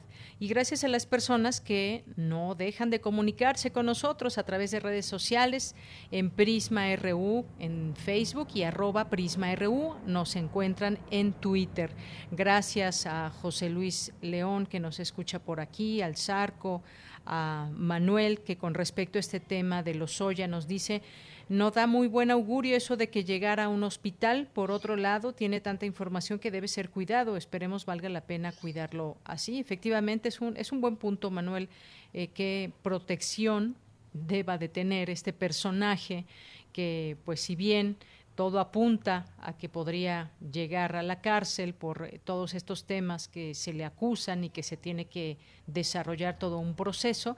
Efectivamente, a un testigo de esta magnitud pues efectivamente también hay que, hay que cuidar muchos aspectos, pero ya estaremos muy atentos a todo esto. Gracias, Manuel. David Icona, Licona Padilla, también le mandamos muchos saludos a Emilio Cantún, a nuestros amigos de Fundación UNAM, por supuesto. Eh, también aquí a nuestro amigo Mario Navarrete, a Rosario Martínez, que nos dice, cada estado sabe cómo se comporta su gente, por ejemplo, en las áreas del Estado de México, por Toluca y alrededores, no entienden la importancia del uso de cubrebocas o sana distancia, sea cual sea su situación económica, e inclusive hay quienes llegan a probarse los, los cubrebocas para ver cómo se les ve. Efectivamente, Rosario, tienes mucha razón en todo esto. Es una situación en la que se debe de insistir y quienes estamos conscientes de la importancia de todo esto, pues seguir en esta lucha constante contra quienes todavía se resisten a salir a lugares públicos sin usar el cubrebocas. Eh, gracias también eh, a Rosario que nos habías mandado ya una pregunta para el doctor eh, Rodríguez. Gracias, un saludo a Alejandro Toledo. Mañana estará con nosotros. Gracias también a De Jazz y Cronopios. Otto Cázares en un momento más estará con nosotros, por aquí ya presente con una hermosa fotografía que nos, que nos postea. Mario Navarrete Real, Edgar Chávez García nos dice, como bien señaló el doctor Rodríguez Gallardo, de las bibliotecas en México tienen carencias materiales y de organización, pero hay que voltear afuera a las bibliotecas de México para verlas. Justo hoy hay que recordar que si tienen carencias es porque no están a cargo de profesionales. Gracias Edgar por tu comentario. Flechador del Sol también nos dice que ya nos está escuchando con atención. Mario Navarrete Real nos manda por aquí dos videos. Eh, muchas gracias. Uno donde se puede apreciar una máquina de coser, una, una plantita, y por la otra un libro, un libro que ya se ve que tiene sus años, un libro de la historia de la Nueva España, según puedo leer aquí entre sus páginas. Muchísimas gracias. Historia general de la Nueva España. Muchísimas gracias. Eh, Mauricio Maya, también muchos saludos. A María Eugenia Melo, IM, también a Minerva de Octubre, a José Ramón Ramírez, que nos dice excelente regreso. Felicidades a todo el equipo de Prisma RU. Gracias, José Ramón que siempre está también usted muy atento. Chris Morris, Abimael Hernández, muchas gracias, un gusto saber que están presentes. Al compa Mario, eh, también muchas gracias a nuestro defensor de radio y, televis y, y TV UNAM. Muchas gracias también por estar por aquí, a Nelly Lucero. A todos ustedes que están aquí presentes, gracias de verdad eh, por esta compañía que nos hacen constantemente. Noemí, también, muchas gracias. Nos vamos a la información con mi compañera Dulce García. advierten especialistas marcada ausencia de respeto hacia figuras de autoridad entre los jóvenes. Cuéntanos, Dulce, buenas tardes. Deyanira, muy buenas tardes a ti al auditorio de Prisma RU. No se puede culpar a los niños de ser mal educados si no se les han enseñado límites. Y es que en la actualidad pareciera que son los niños los que dicen a los padres qué hacer y no a la inversa. A decir de la doctora Paulina Arenas, académica de la Facultad de Psicología de la UNAM, los padres de familia de las últimas generaciones carecen de una estructura emocional fortalecida para orientar y dar afecto a sus hijos, principalmente a los adolescentes, lo que se refleja en jóvenes con marcada ausencia de respeto hacia las figuras de autoridad. Las sociedades van cambiando con el paso del tiempo. Hace 20 años las necesidades de las personas eran distintas a las actuales. Ahora los individuos buscan una mayor autonomía, pero eso no quiere decir que se deba dejar de lado el respeto hacia los demás, porque al parecer, porque al parecer las nuevas generaciones desafían a las autoridades con las que conviven cotidianamente. La doctora Paulina Arena sugiere que en los primeros años de vida los padres deben marcar las pautas para que sus hijos tengan una conducta de dentro de la sociedad. Asimismo, brinda un análisis de la manera en la que están creciendo los jóvenes. Dice que se encuentran en crisis no solo por la etapa de desarrollo que viven, sino por la convivencia con las figuras de autoridad desgastadas, inciertas, confusas y ambivalentes, adultos que carecen de firmeza y oscilan entre las posturas autoritarias o demasiado permisivas. Asegura que también las figuras de autoridad viven una crisis porque se tratan de ajustar a los retos que enfrentan y que no han sabido manejar. En la parte clínica dice, hemos observado constantemente que los papás viven en condiciones de estrés laboral, personal y familiar que los mantienen agobiados al llegar a casa establecen normas de convivencia de manera cerrada, incluso sin notarlo, y eso no les permite ver qué pasa con su interlocutor. Finalmente advierte que en la mayoría de los casos el problema de los jóvenes con las figuras de autoridad se origina en la familia y es en ese mismo entorno donde se deben brindar soluciones, pues ahí se cambian o restablecen las pautas de interacción para tener individuos capaces de tomar decisiones de manera más autónoma y empática. Este es el reporte. Bien, pues muchas gracias, gracias Dulce García por esta información, pues la importancia también de poner límites desde que son pequeños los niños. Ojo, no golpes, eso es otra cosa completamente distinta que no se debe llevar a cabo de ninguna manera, pero sí poner límites de distintas formas y sobre todo para que no se dé esta situación de la que nos platicaba Dulce. Vámonos ahora con mi compañero Abraham Menchaca, erupciones volcánicas claves en las dinámicas, en la dinámica de los ecosistemas. Adelante, Abraham. ¿Qué tal, Deyanira? Buenas tardes. Un saludo a los amigos de Prisma RU. Pérdida parcial de especies, exterminio de la flora y fauna, así como migración de aves son consecuencia de las erupciones volcánicas. Sin embargo, diversas especies han adaptado o son tolerantes a estos eventos. Así lo afirmó Luis Enrique Sánchez Ramos, estudiante del posgrado en Ciencias Biológicas de nuestra Casa de Estudios. Pues hay, hay efectos que son directos y también hay otros que son indirectos. Por ejemplo, en los efectos directos, pues la misma ceniza volcánica o los flujos piroclásticos pues terminan aumentando mucho las temperaturas. Entonces esto repercute en las aves. Pues también lamentablemente puede haber pues fallecimientos todo esto empieza a afectar a, nivel fisiológico a las aves y después eso les causa la muerte. Y por otro lado están los efectos indirectos, que son de cómo la ceniza o cualquier material que arroje el volcán afecta a la vegetación pues hay que entender que todo el ecosistema pues va a estar ahí conectado. Cuando desaparece ya cualquiera de la vegetación, artrópodo mamíferos, pues empiezan a cortar esos flujos de alimentación, ese flujo de, nutrientes. De Yanira, el universitario, analiza las consecuencias de la explosión del volcán de Colima en julio de 2015, considerada una de las más intensas que el coloso ha tenido en este siglo. Esto con el objetivo de identificar los efectos de la ceniza volcánica en la cobertura y estructura vegetal. De Yanira, hasta aquí la información. Buenas tardes. Gracias, Abraham Menchaca. Muy buenas tardes. Nos vamos ahora a las breves internacionales con Rodrigo Aguilar. Internacional RU. La cumbre de jefes de Estado y de Gobierno de la Unión Europea para acordar el presupuesto comunitario y el Fondo de Recuperación tras la pandemia concluyó su cuarta jornada de trabajos sin acuerdos. Habla la canciller alemana Angela Merkel. Estaba claro que las negociaciones iban a ser increíblemente difíciles y hoy seguimos trabajando. Las situaciones extraordinarias requieren esfuerzos extraordinarios. Hasta ahora hemos logrado estar a la altura y espero que seremos capaces de lograr el resto aunque no sea fácil. Por su parte, el primer ministro de Holanda, Mark Rutte, dijo que reconoció que se viven momentos difíciles durante la negociación. Estamos luchando para que haya reformas claras, si es necesario, en todos los Estados miembros. Estamos luchando para mantener los cheques de reembolso. Y estamos negociando en una situación muy tensa para Europa, así que todos somos susceptibles de pasar por un momento de agitación. El Ministerio de Defensa de Rusia anunció este lunes la conclusión exitosa de la fase de pruebas clínicas de una vacuna contra la COVID-19 realizadas conjuntamente con el Centro Nacional de Epidemiología y Microbiología Gamaleya. Por su parte, la vacuna contra el coronavirus que desarrolla la Universidad Británica de Oxford parece segura y entrena al sistema inmunológico, según revelan los hallazgos de las primeras fases de estudio.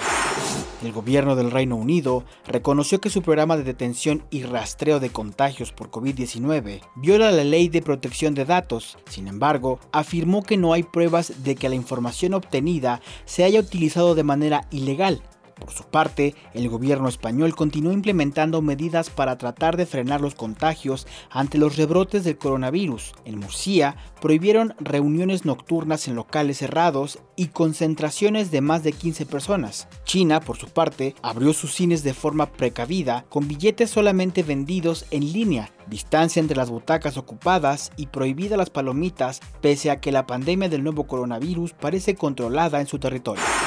El Poder Judicial de la República Islámica de Irán aplicó este lunes la pena de muerte de un ciudadano iraní condenado por espiar para la Agencia Central de Inteligencia, la CIA, de Estados Unidos y para el Servicio Secreto Israelí, el Mossad.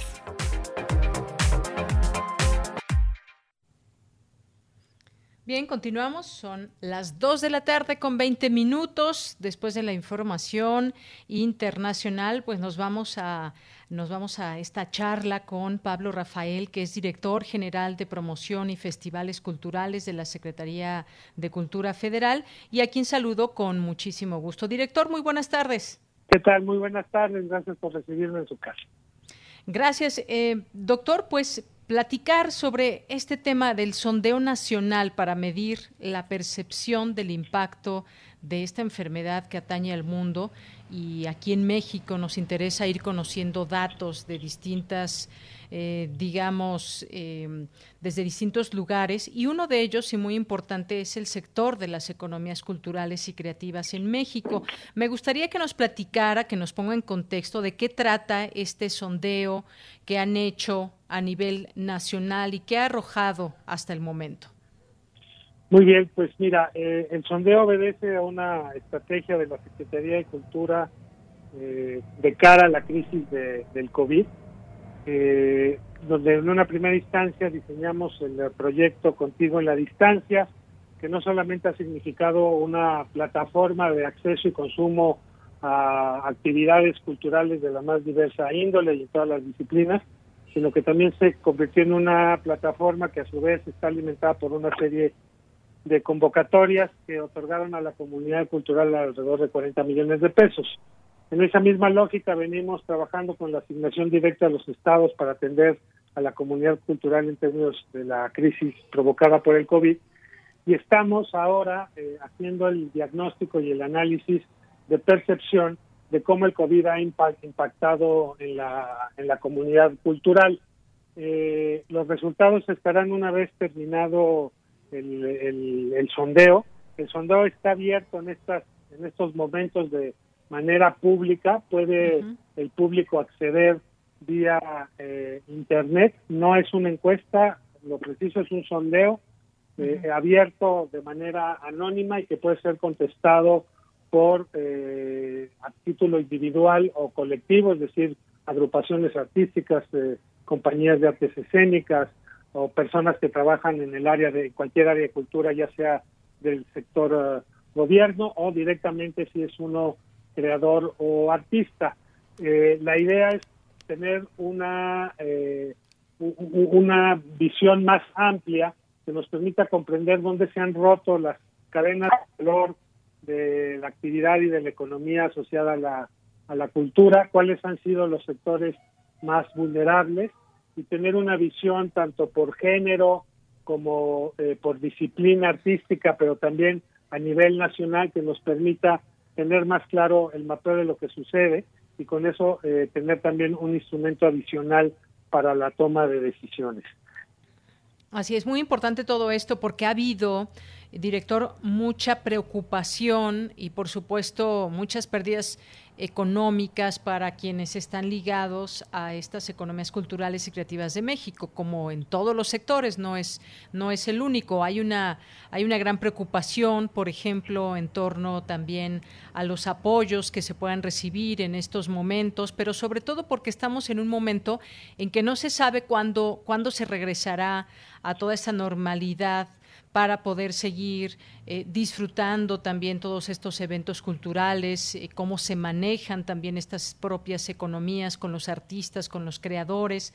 Ha habido mucha preocupación en este aspecto. ¿Cómo se está también, digamos, eh, englobando en este sondeo estas preocupaciones? Bueno, como, como bien dices, la, comunidad cultural, la actividad cultural, los miembros de los distintos sectores asociados a la cultura, pues fueron o fuimos los primeros que salimos de la escena y seremos eh, los últimos en regresar por el espacio natural en el que opera la actividad cultural, los teatros, los cines, los auditorios, los museos, eh, los espacios arqueológicos. Y en esa idea de seremos los últimos en, volver, además quitas de la ecuación el factor tiempo, que es no, no, no tener la certidumbre de cuándo y cómo podrá ir haciéndose eh, el regreso paulatino. En ese sentido, las preguntas también van orientadas a entender eh, dónde se rompen las cadenas de valor, no solamente en, términos de pérdidas económicas, sino también eh, entender cómo la comunidad cultural ha perdido con los espacios, con la participación en los espacios, pero también cosas muy específicas como saber dónde se ha perdido la posibilidad de acceder a materiales de trabajo, por ejemplo, o donde eh, eh, eh, los creadores y los artistas están trabajando planes alternativos o qué otras actividades están teniendo para sobrevivir. O, por ejemplo, también saber cómo, qué está sucediendo con la brecha digital. Todos intuimos que la economía cultural asociado lo digital ha crecido, a todos se nos adelantaron los relojes y eso se convierte también en una oportunidad. Sin embargo, pues existe una gran brecha de la sociedad que no tiene acceso a Internet y queremos entender cómo eso ha permitido acercar a las comunidades culturales, darle otras eh, alternativas. Eh, y por último, queremos entender cómo geográficamente se ha distribuido eh, la problemática, porque de los resultados nos va a permitir tomar decisiones muy claras de política pública en materias distintas que tienen que ver con la seguridad social para la comunidad cultural, que tienen que ver con el desarrollo de la economía eh, creativa y cultural del país, que tienen que ver con la necesidad de regular las relaciones público-privadas que permitan fortalecer las economías eh, culturales para trabajar en materia de impuestos, es decir, la agenda de la economía creativa es muy amplia este es un proyecto que ya venía trabajándose antes de la, de la pandemia y que simplemente la pandemia lo, que nos hizo fue obligarnos a adelantar los relojes. En ese sentido, déjame decirte también que el sondeo está diseñado con metodologías que fueron eh, cruzadas y puestas a prueba de ácido con otras instituciones. Eso es otro fenómeno increíble que está sucediendo en el mundo, que es se está generando la necesidad de generar indicadores comunes que sumen y entonces pues con nosotros en este proceso nos acompañó el PNUD, nos acompañó el Banco Interamericano de Desarrollo, nos acompañó la UNESCO, nos acompañaron países como eh, Canadá eh, o España, ¿no? el British Council. Eh, y en ese sentido, pues la idea es, tuvimos una conversación estupenda con el doctor Jorge Volpi, que también encabezó un sondeo propio y el objetivo que nos estamos planteando y que hemos conversado es incluso cruzar la información y que los estudios que se hagan sumen, tengan la capacidad por su eh, construcción metodológica de cruzar información y de producir análisis que a su vez generen propuestas específicas o al menos datos que permitan o ayuden a la toma de decisiones. Estamos en un momento donde eh, la Tierra cambió y hay que cambiar también los mapas y para eso hoy contamos además con instrumentos de medición que nos den orientación y ese es el sentido de este sondeo. Muy bien, bueno, creo que está eh, bastante bien explicado todo esto. ¿Quiénes pueden participar? Es decir, ¿cómo podemos entrar a esta a, este sitio para que quede representada también ese interés de parte de las personas que están interesadas en todo esto de construir, porque todos estos resultados, eh, director, que se tengan, pues serán importantes para la toma de decisiones, supongo yo, para que se den pues eh, nuevas iniciativas para afrontar todo esto, que no es un caso que le está sucediendo solamente a México, sino al mundo y hasta donde tengo entendido este, pues este esfuerzo también se suma a iniciativas también que se están haciendo en distintos eh, países para comprender, entender los impactos en otros eh, lugares y estas encuestas pues justamente permiten tener esa información. Así es, eh, nuestra metodología coincide con la metodología planteada entre el BID, la UNESCO, la Secretaría General Iberoamericana, y obedece a esa lógica de lo importante que en estos de lo importante que resulta en estos momentos construir indicadores comunes. Eh, el público puede acceder en estos momentos a contestar en el sondeo. El sondeo está hecho de manera abierta, es digital, no es encuesta porque eh, no hubo posibilidad por las circunstancias de hacer encuestas de puerta eh, y por razones presupuestales tampoco llamadas telefónicas, pero el diseño eh, obedece a una página eh, donde cualquier usuario puede contestarlo. La página, si me dejan hacer el anuncio, es mexicocreativo.cultura.gov.mx. Se puede acceder de forma individual, si eres un creador, un artista. Se puede acceder de forma colectiva, si representas o perteneces a alguna organización o colectivo cultural, desde compañías eh, dedicadas a las artes escénicas hasta trabajadores de la cultura asociada a la producción artesanal, en medio audiovisual, etcétera, etcétera, y se puede eh, participar eh, individual o colectivamente. La eh, encuesta es, el sondeo es totalmente anónimo y estará abierto hasta el último de este mes cuando cuando cerramos el proyecto que abrimos a, a finales del mes pasado y pues aprovecho la ocasión para invitar a tu público, al público que nos escucha desde Radio UNAM, eh, a poder contestar, a que ingresen en esta página y contesten un sondeo que es tan importante en estos momentos porque nos ayudará a tener una mayor comprensión de la realidad. Y si nos invitas a platicar contigo cuando terminemos el sondeo para hablar de los resultados, nosotros encantados de estar ahí. Pues seguramente que sí, sí, claro eh, que nos, nos interesa conocer qué revelará este sondeo una vez que haya cerrado y que participe pues también el público, las personas que representan alguna empresa, que representan eh, también pues todos estos esfuerzos ligados al arte y a la cultura y que están pasando por ese mal momento y que, y que creo que tienen mucho que decir. Es un sondeo que es algo algo amplio, pero que invitamos a que lo, a que lo respondan en México Creativo que ya bien nos decía director, y que pueda hacerse esta suma también de puntos de vista. Sí, claro, será interesante conocer los resultados y sobre todo qué sigue después de conocer este, estas opiniones, esta información valiosa que se pueda tener y yo decía hace un momento para tomar decisiones que vengan. Hay un hay un presupuesto también en marcha que se está ejerciendo pero que también eh, puede darse quizás algunos virajes con respecto a las necesidades que se está teniendo por parte de esta comunidad. Claro claro. Bueno pues eh, implica eh, reaprender organizar y aprender también a sumar interinstitucionalmente de forma transversal. Eso es lo que la, lógica con la que estamos trabajando en la, la Secretaría y por eso también eh, tiene la, esta misma lógica de construcción transversal que nos llevó a con muchas instituciones terminar de diseñar eh, este sondeo y te agradezco mucho la oportunidad de compartirlo. Muy bien, pues ya eventualmente hablaremos cuando se conozcan eh, más datos. Por lo pronto, Pablo Rafael, muchísimas gracias. Muchísimas gracias y buenas tardes. Buenas tardes, hasta luego.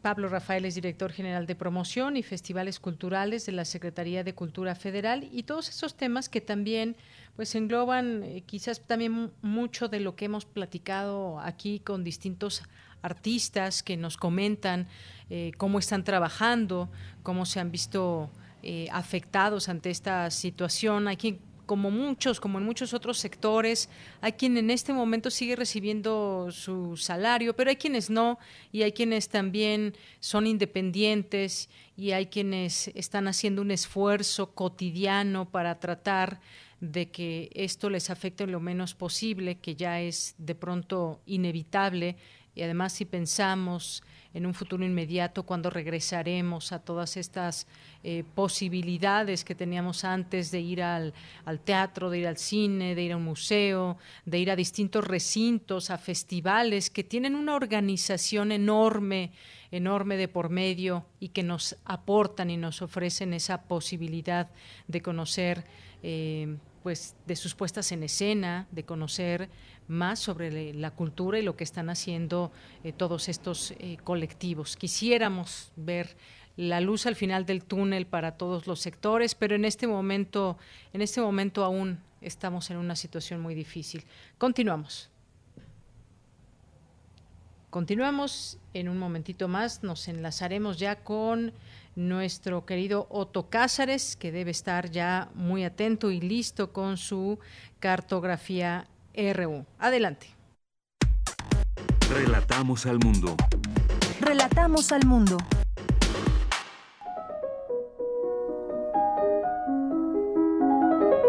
Cartografía RU con Otto Cázares.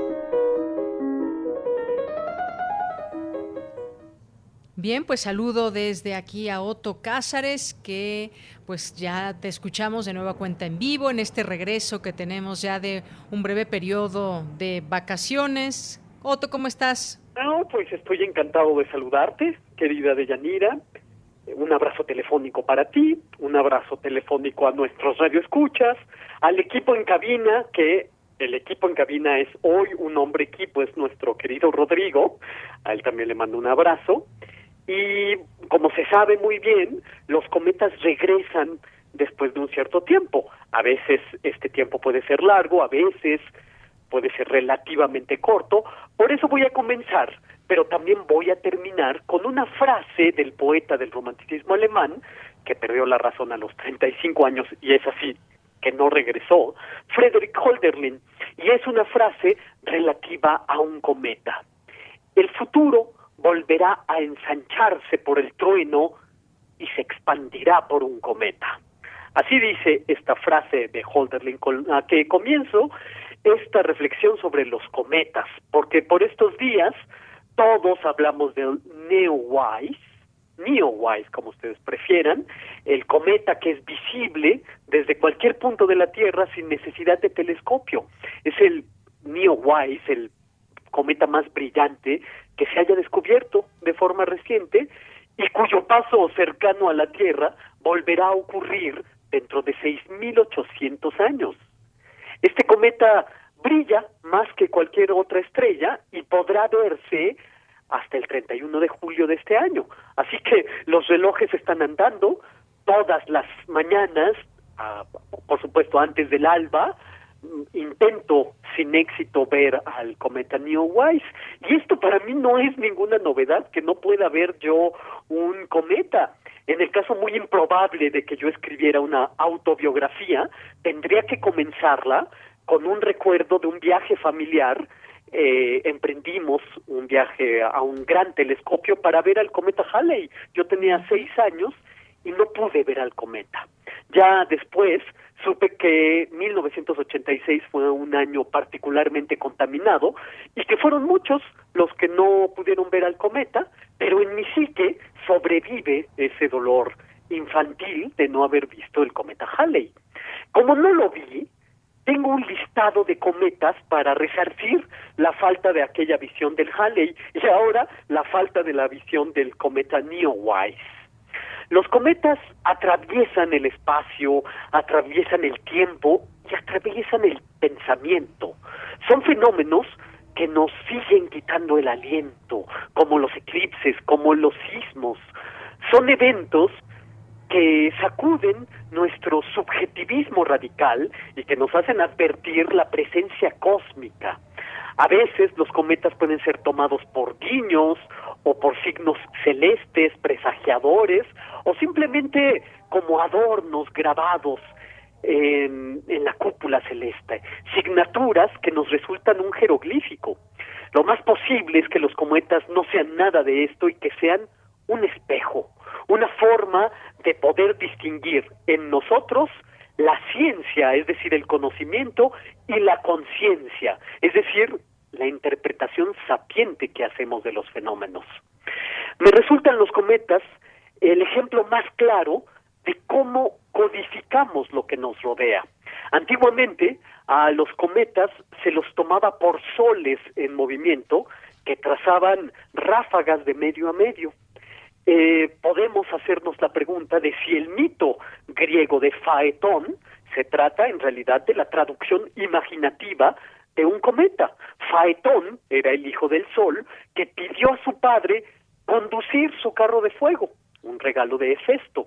Faetón, pues como no se lo prestan, se roba el carro de su padre y como no sabía manejar, termina quemando los bosques, las altas montañas, vuela de aquí para allá en su carro de fuego como un mosquito en llamas, como un insecto cometesco, es decir, como una luciérnaga. Los cometas son un tema que, permiten la observación astronómica, la narración biológica y desde luego la especulación filosófica. También en Grecia antigua, los cometas pertenecían al orden de los fenómenos sublunares, es decir, a los fenómenos que ocurren en el espacio comprendido entre la Tierra y la Luna. Se los tomaba por planetas errantes, en llamas, cometas eh, como luciérnagas, por, por cierto. Los, por ejemplo, los pitagóricos así lo consideraban. Fue Aristóteles quien modeló la idea de que los cometas son exhalaciones ígneas del cosmos, astros con cabellera.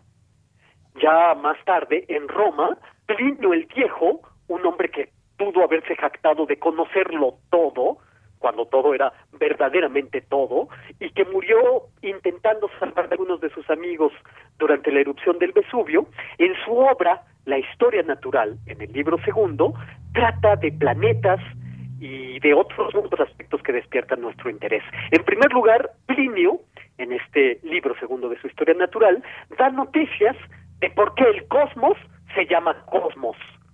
Cosmon es una palabra de origen griego que significa adornado y hace referencia a la elegancia suprema de los adornos celestes. Eh, en este libro también habla acerca de planetas, de la luna, de las diferentes manifestaciones de los pliegues del cielo, así lo llama, los colores del pliegue, del, del cielo. También habla acerca de cometas, a los que llama estrellas repentinas, estrellas que nacen de repente o estrellas de crin, así también los llama. Tanta es la sabiduría de Plinio que da los nombres y las características de los distintos tipos de cometas. Por ejemplo, dice, al cometa que tiene una larga melena a manera de lengua, luengas barbas, se le llama pogonia. Al que vibra como una jabalina, se le llama acontia.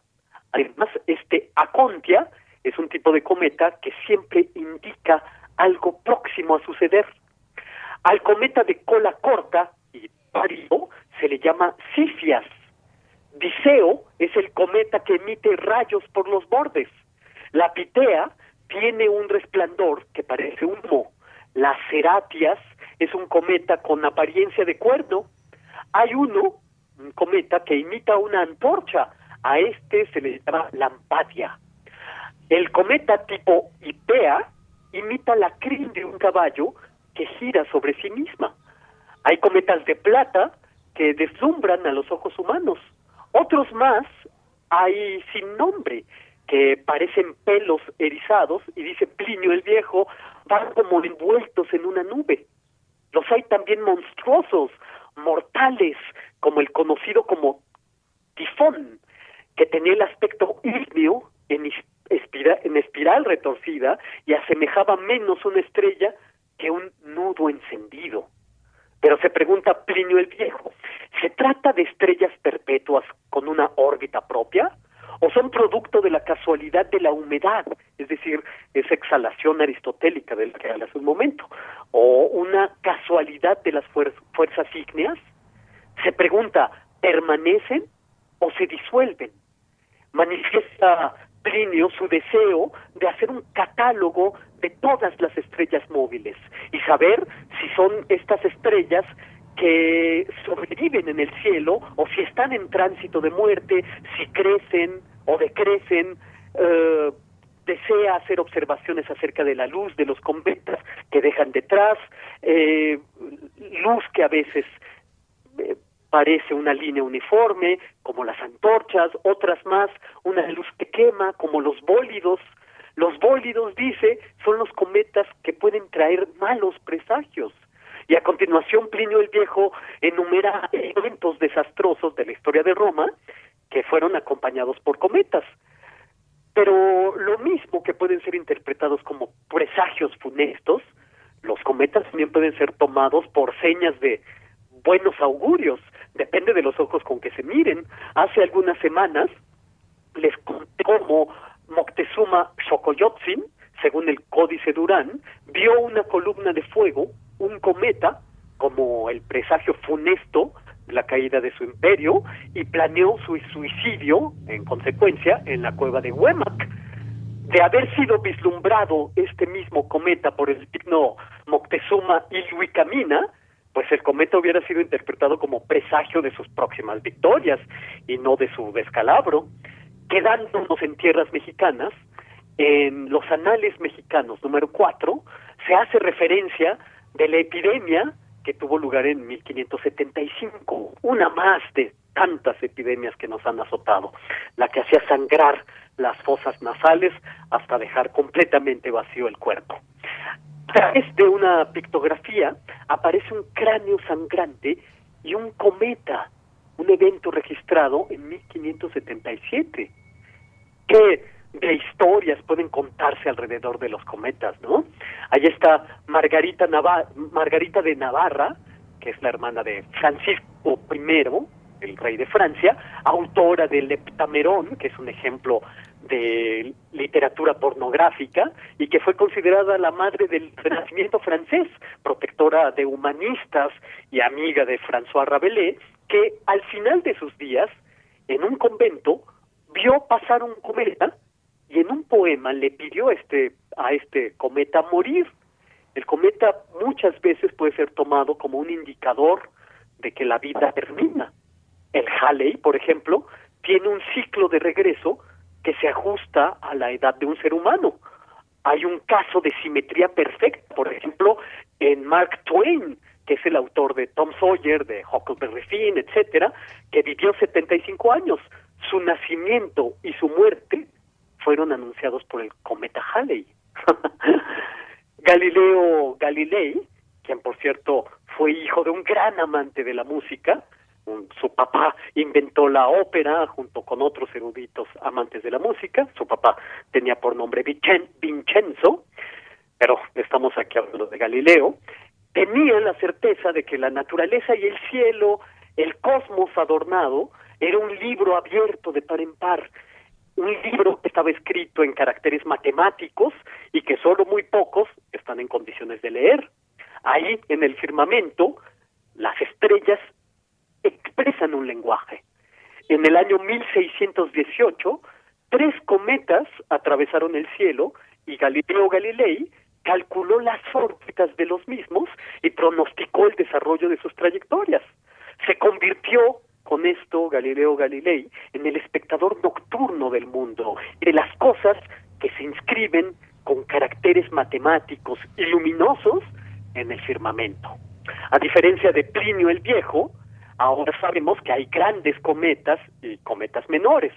De la familia de los rasantes del Sol Kreutz, que son fragmentos de un cometa en dispersión, cometas hermanos provenientes de una misma semilla, está la pintura titulada El Gran Cometa de 1882, que fue pintado en 1910 por el poeta del éter José María Velasco dos años antes de su muerte, cuando Velasco tenía el cargo, eh, tenía a su cargo eh, ser dibujante del Museo de Historia Natural.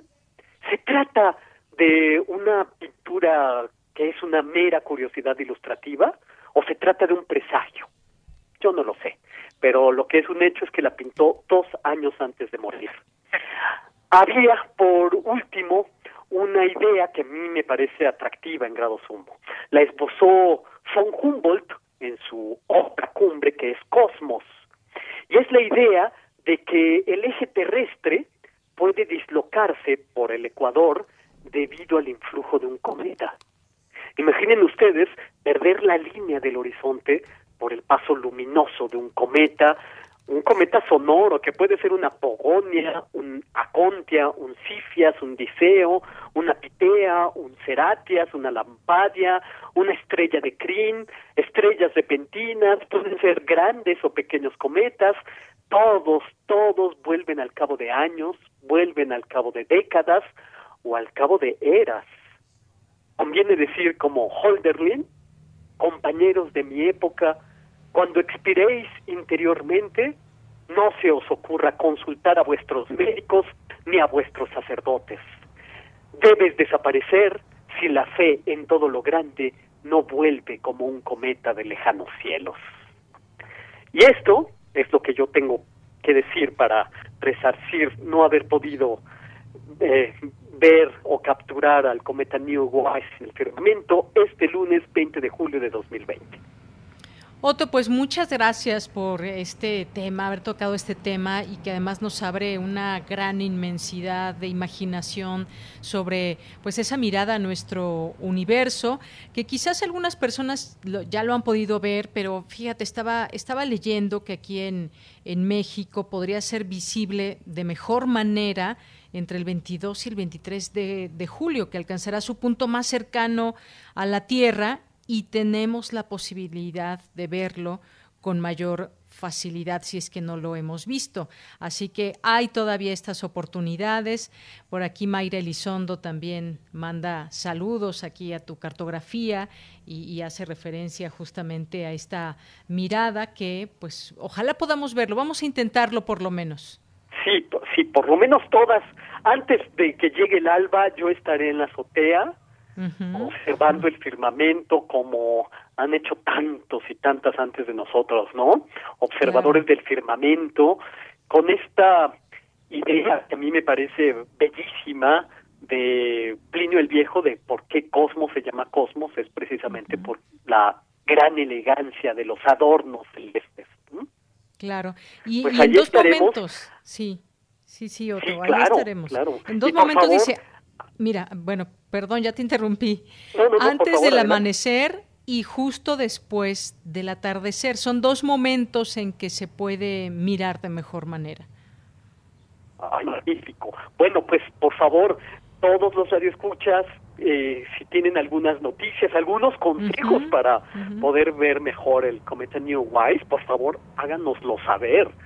Por supuesto. Porque a mí me interesa particularmente el punto, porque, insisto en esta anécdota, es resarcir un eh, primigenio dolor en mi psique, haberme perdido la vista del cometa Halley en 1986, cuando yo tenía seis años. Así es, Otto. Bueno, pues se, se abre siempre una nueva oportunidad. Sí, exacto, exacto. Y ojalá me toque como Mark Twain, ¿no? Que murió y nació y murió anunciado por el cometa Halley. Así es, Otto. Oye, Otto, pues, ¿qué te parece si juntos presentamos a Monse Magia en esta ocasión? Ay, sí, por teléfono.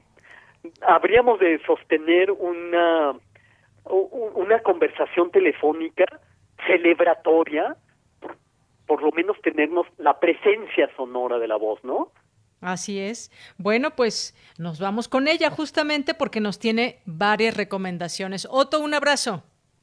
Un abrazo telefónico. Adiós. Hasta luego. Continuamos. Sala Julián Carrillo presenta.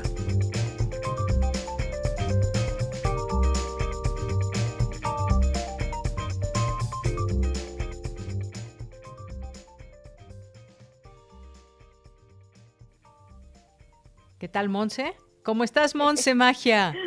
Hola, ¿cómo estás? Oye, qué bonita foto en nuestras redes sociales ahí, tú con algunas manzanas. Fíjate que a esa foto la titulamos Cuando el sabio señala la luna, el tonto ve el dedo. Ahorita que estamos hablando del cosmos con Otto Cázares, me inspiró muchísimo su cartografía y bueno, ustedes descubrirán en el Twitter de Prisma RU a qué foto estamos haciendo relación. Y pues bueno, también tiene un poquito que ver con la magia, siento yo, pero la magia ahorita es hacer radio con ustedes, tomarme vacaciones en el del comedor, porque no se puede ir a muchos lugares. Pero así como decía Otto, también la azotea puede ser un, un buen lugar. Un buen lugar, efectivamente, estos días al amanecer, al atardecer, intentando buscar ese comete a Neowise. Pero cuéntanos, Monse, ¿tienes algunas otras recomendaciones musicales que hacernos este día? Además de que vean el cielo y hagan conexión con este tiempo y por supuesto que escuchen Radio UNAM, les quiero invitar a que hagamos un viaje con la imaginación porque todos los viernes seguimos retransmitiendo los mejores conciertos de intersecciones, estos conciertos que nos llenaban el corazón, el alma de historias, de sonidos por supuesto y de anécdotas, pues siguen todavía haciéndolo. Es muy curioso que con el eco de estas retransmisiones todavía, por ejemplo, escucho mi grito particular entre los aplausos, escuchamos los aplausos que ahorita pues no son en vivo, son grabados, pero les aseguro que de todas maneras van a llegarles. Y este viernes nos vamos con toda la energía del el reggae de los rastrillos, que en esta ocasión el año pasado estuvieron en el mes aniversario de Radio UNAM en junio, el 21 de junio precisamente. Y bueno, sobre los rastrillos, podemos decir que, por ejemplo, es el máximo representante del reggae mexicano, tiene a 10 multifacéticos integrantes en el escenario, saludamos a Pastor, al Profe, al Sofi, a Alan, también los invitamos a que los sigan en redes sociales porque han subido varios contenido, algunos estrenos, por ejemplo, Positivo, que fue el más reciente, lo hicieron cada uno desde sus casas, y algunos memes. Por ejemplo, está el meme del perrito este Shiba Inu, que es muy curioso y dice, se llaman los rastrillos, pero están todos barbones. En fin, la hipotenusa. Síganlos, por favor, para enterarse de este contenido y pues ya más de 31 años de trayectoria ininterrumpida haciendo reggae fusionado con jazz, funk, soul, bossa nova, hip hop, salsa cumbia, música africana, música hindú, con una base de ska, dub, rocksteady, dancehall y ragamuffin.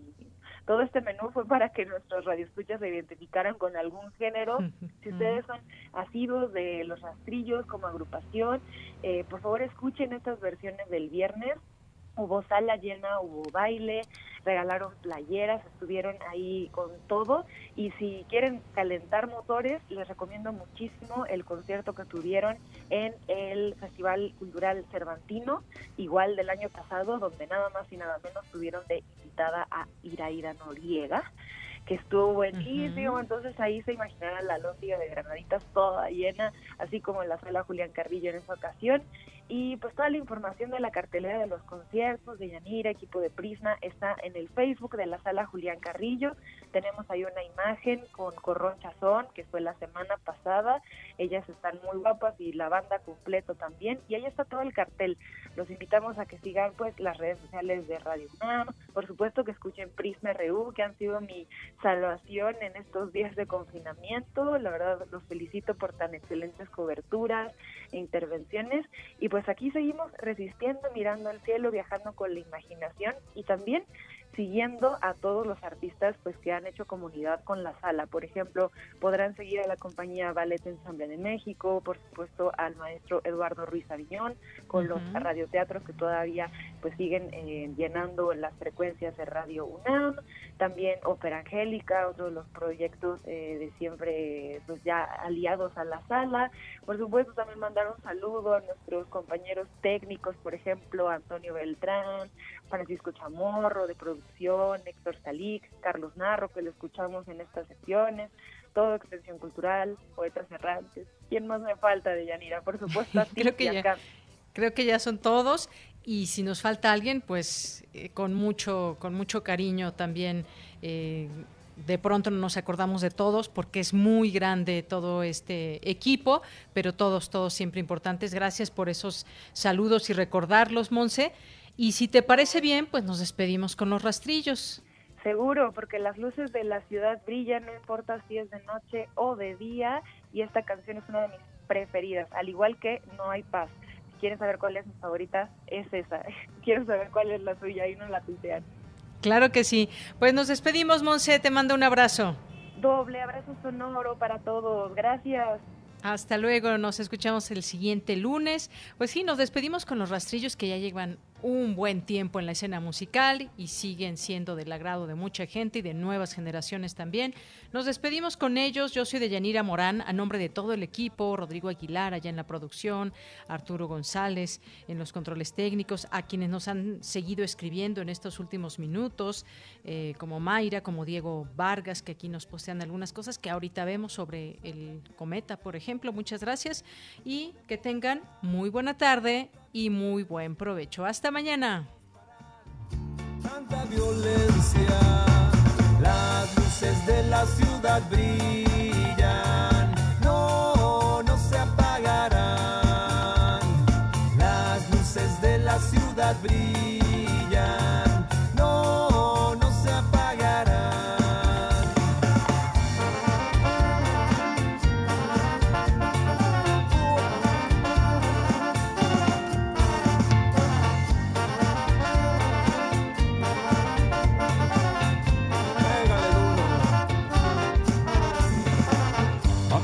Hay gente que saca lo peor de la noche, todos en el fondo buscamos el calor de la vida, por eso buscamos luz cada mañana, por eso buscamos luz, es la salida.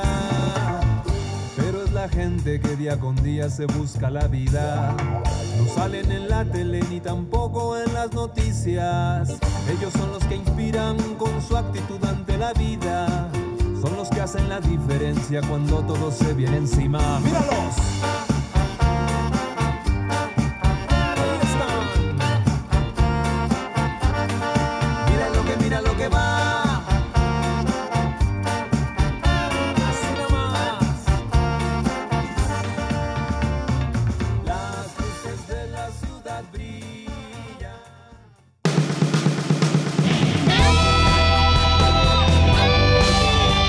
Prisma RU. Relatamos al mundo.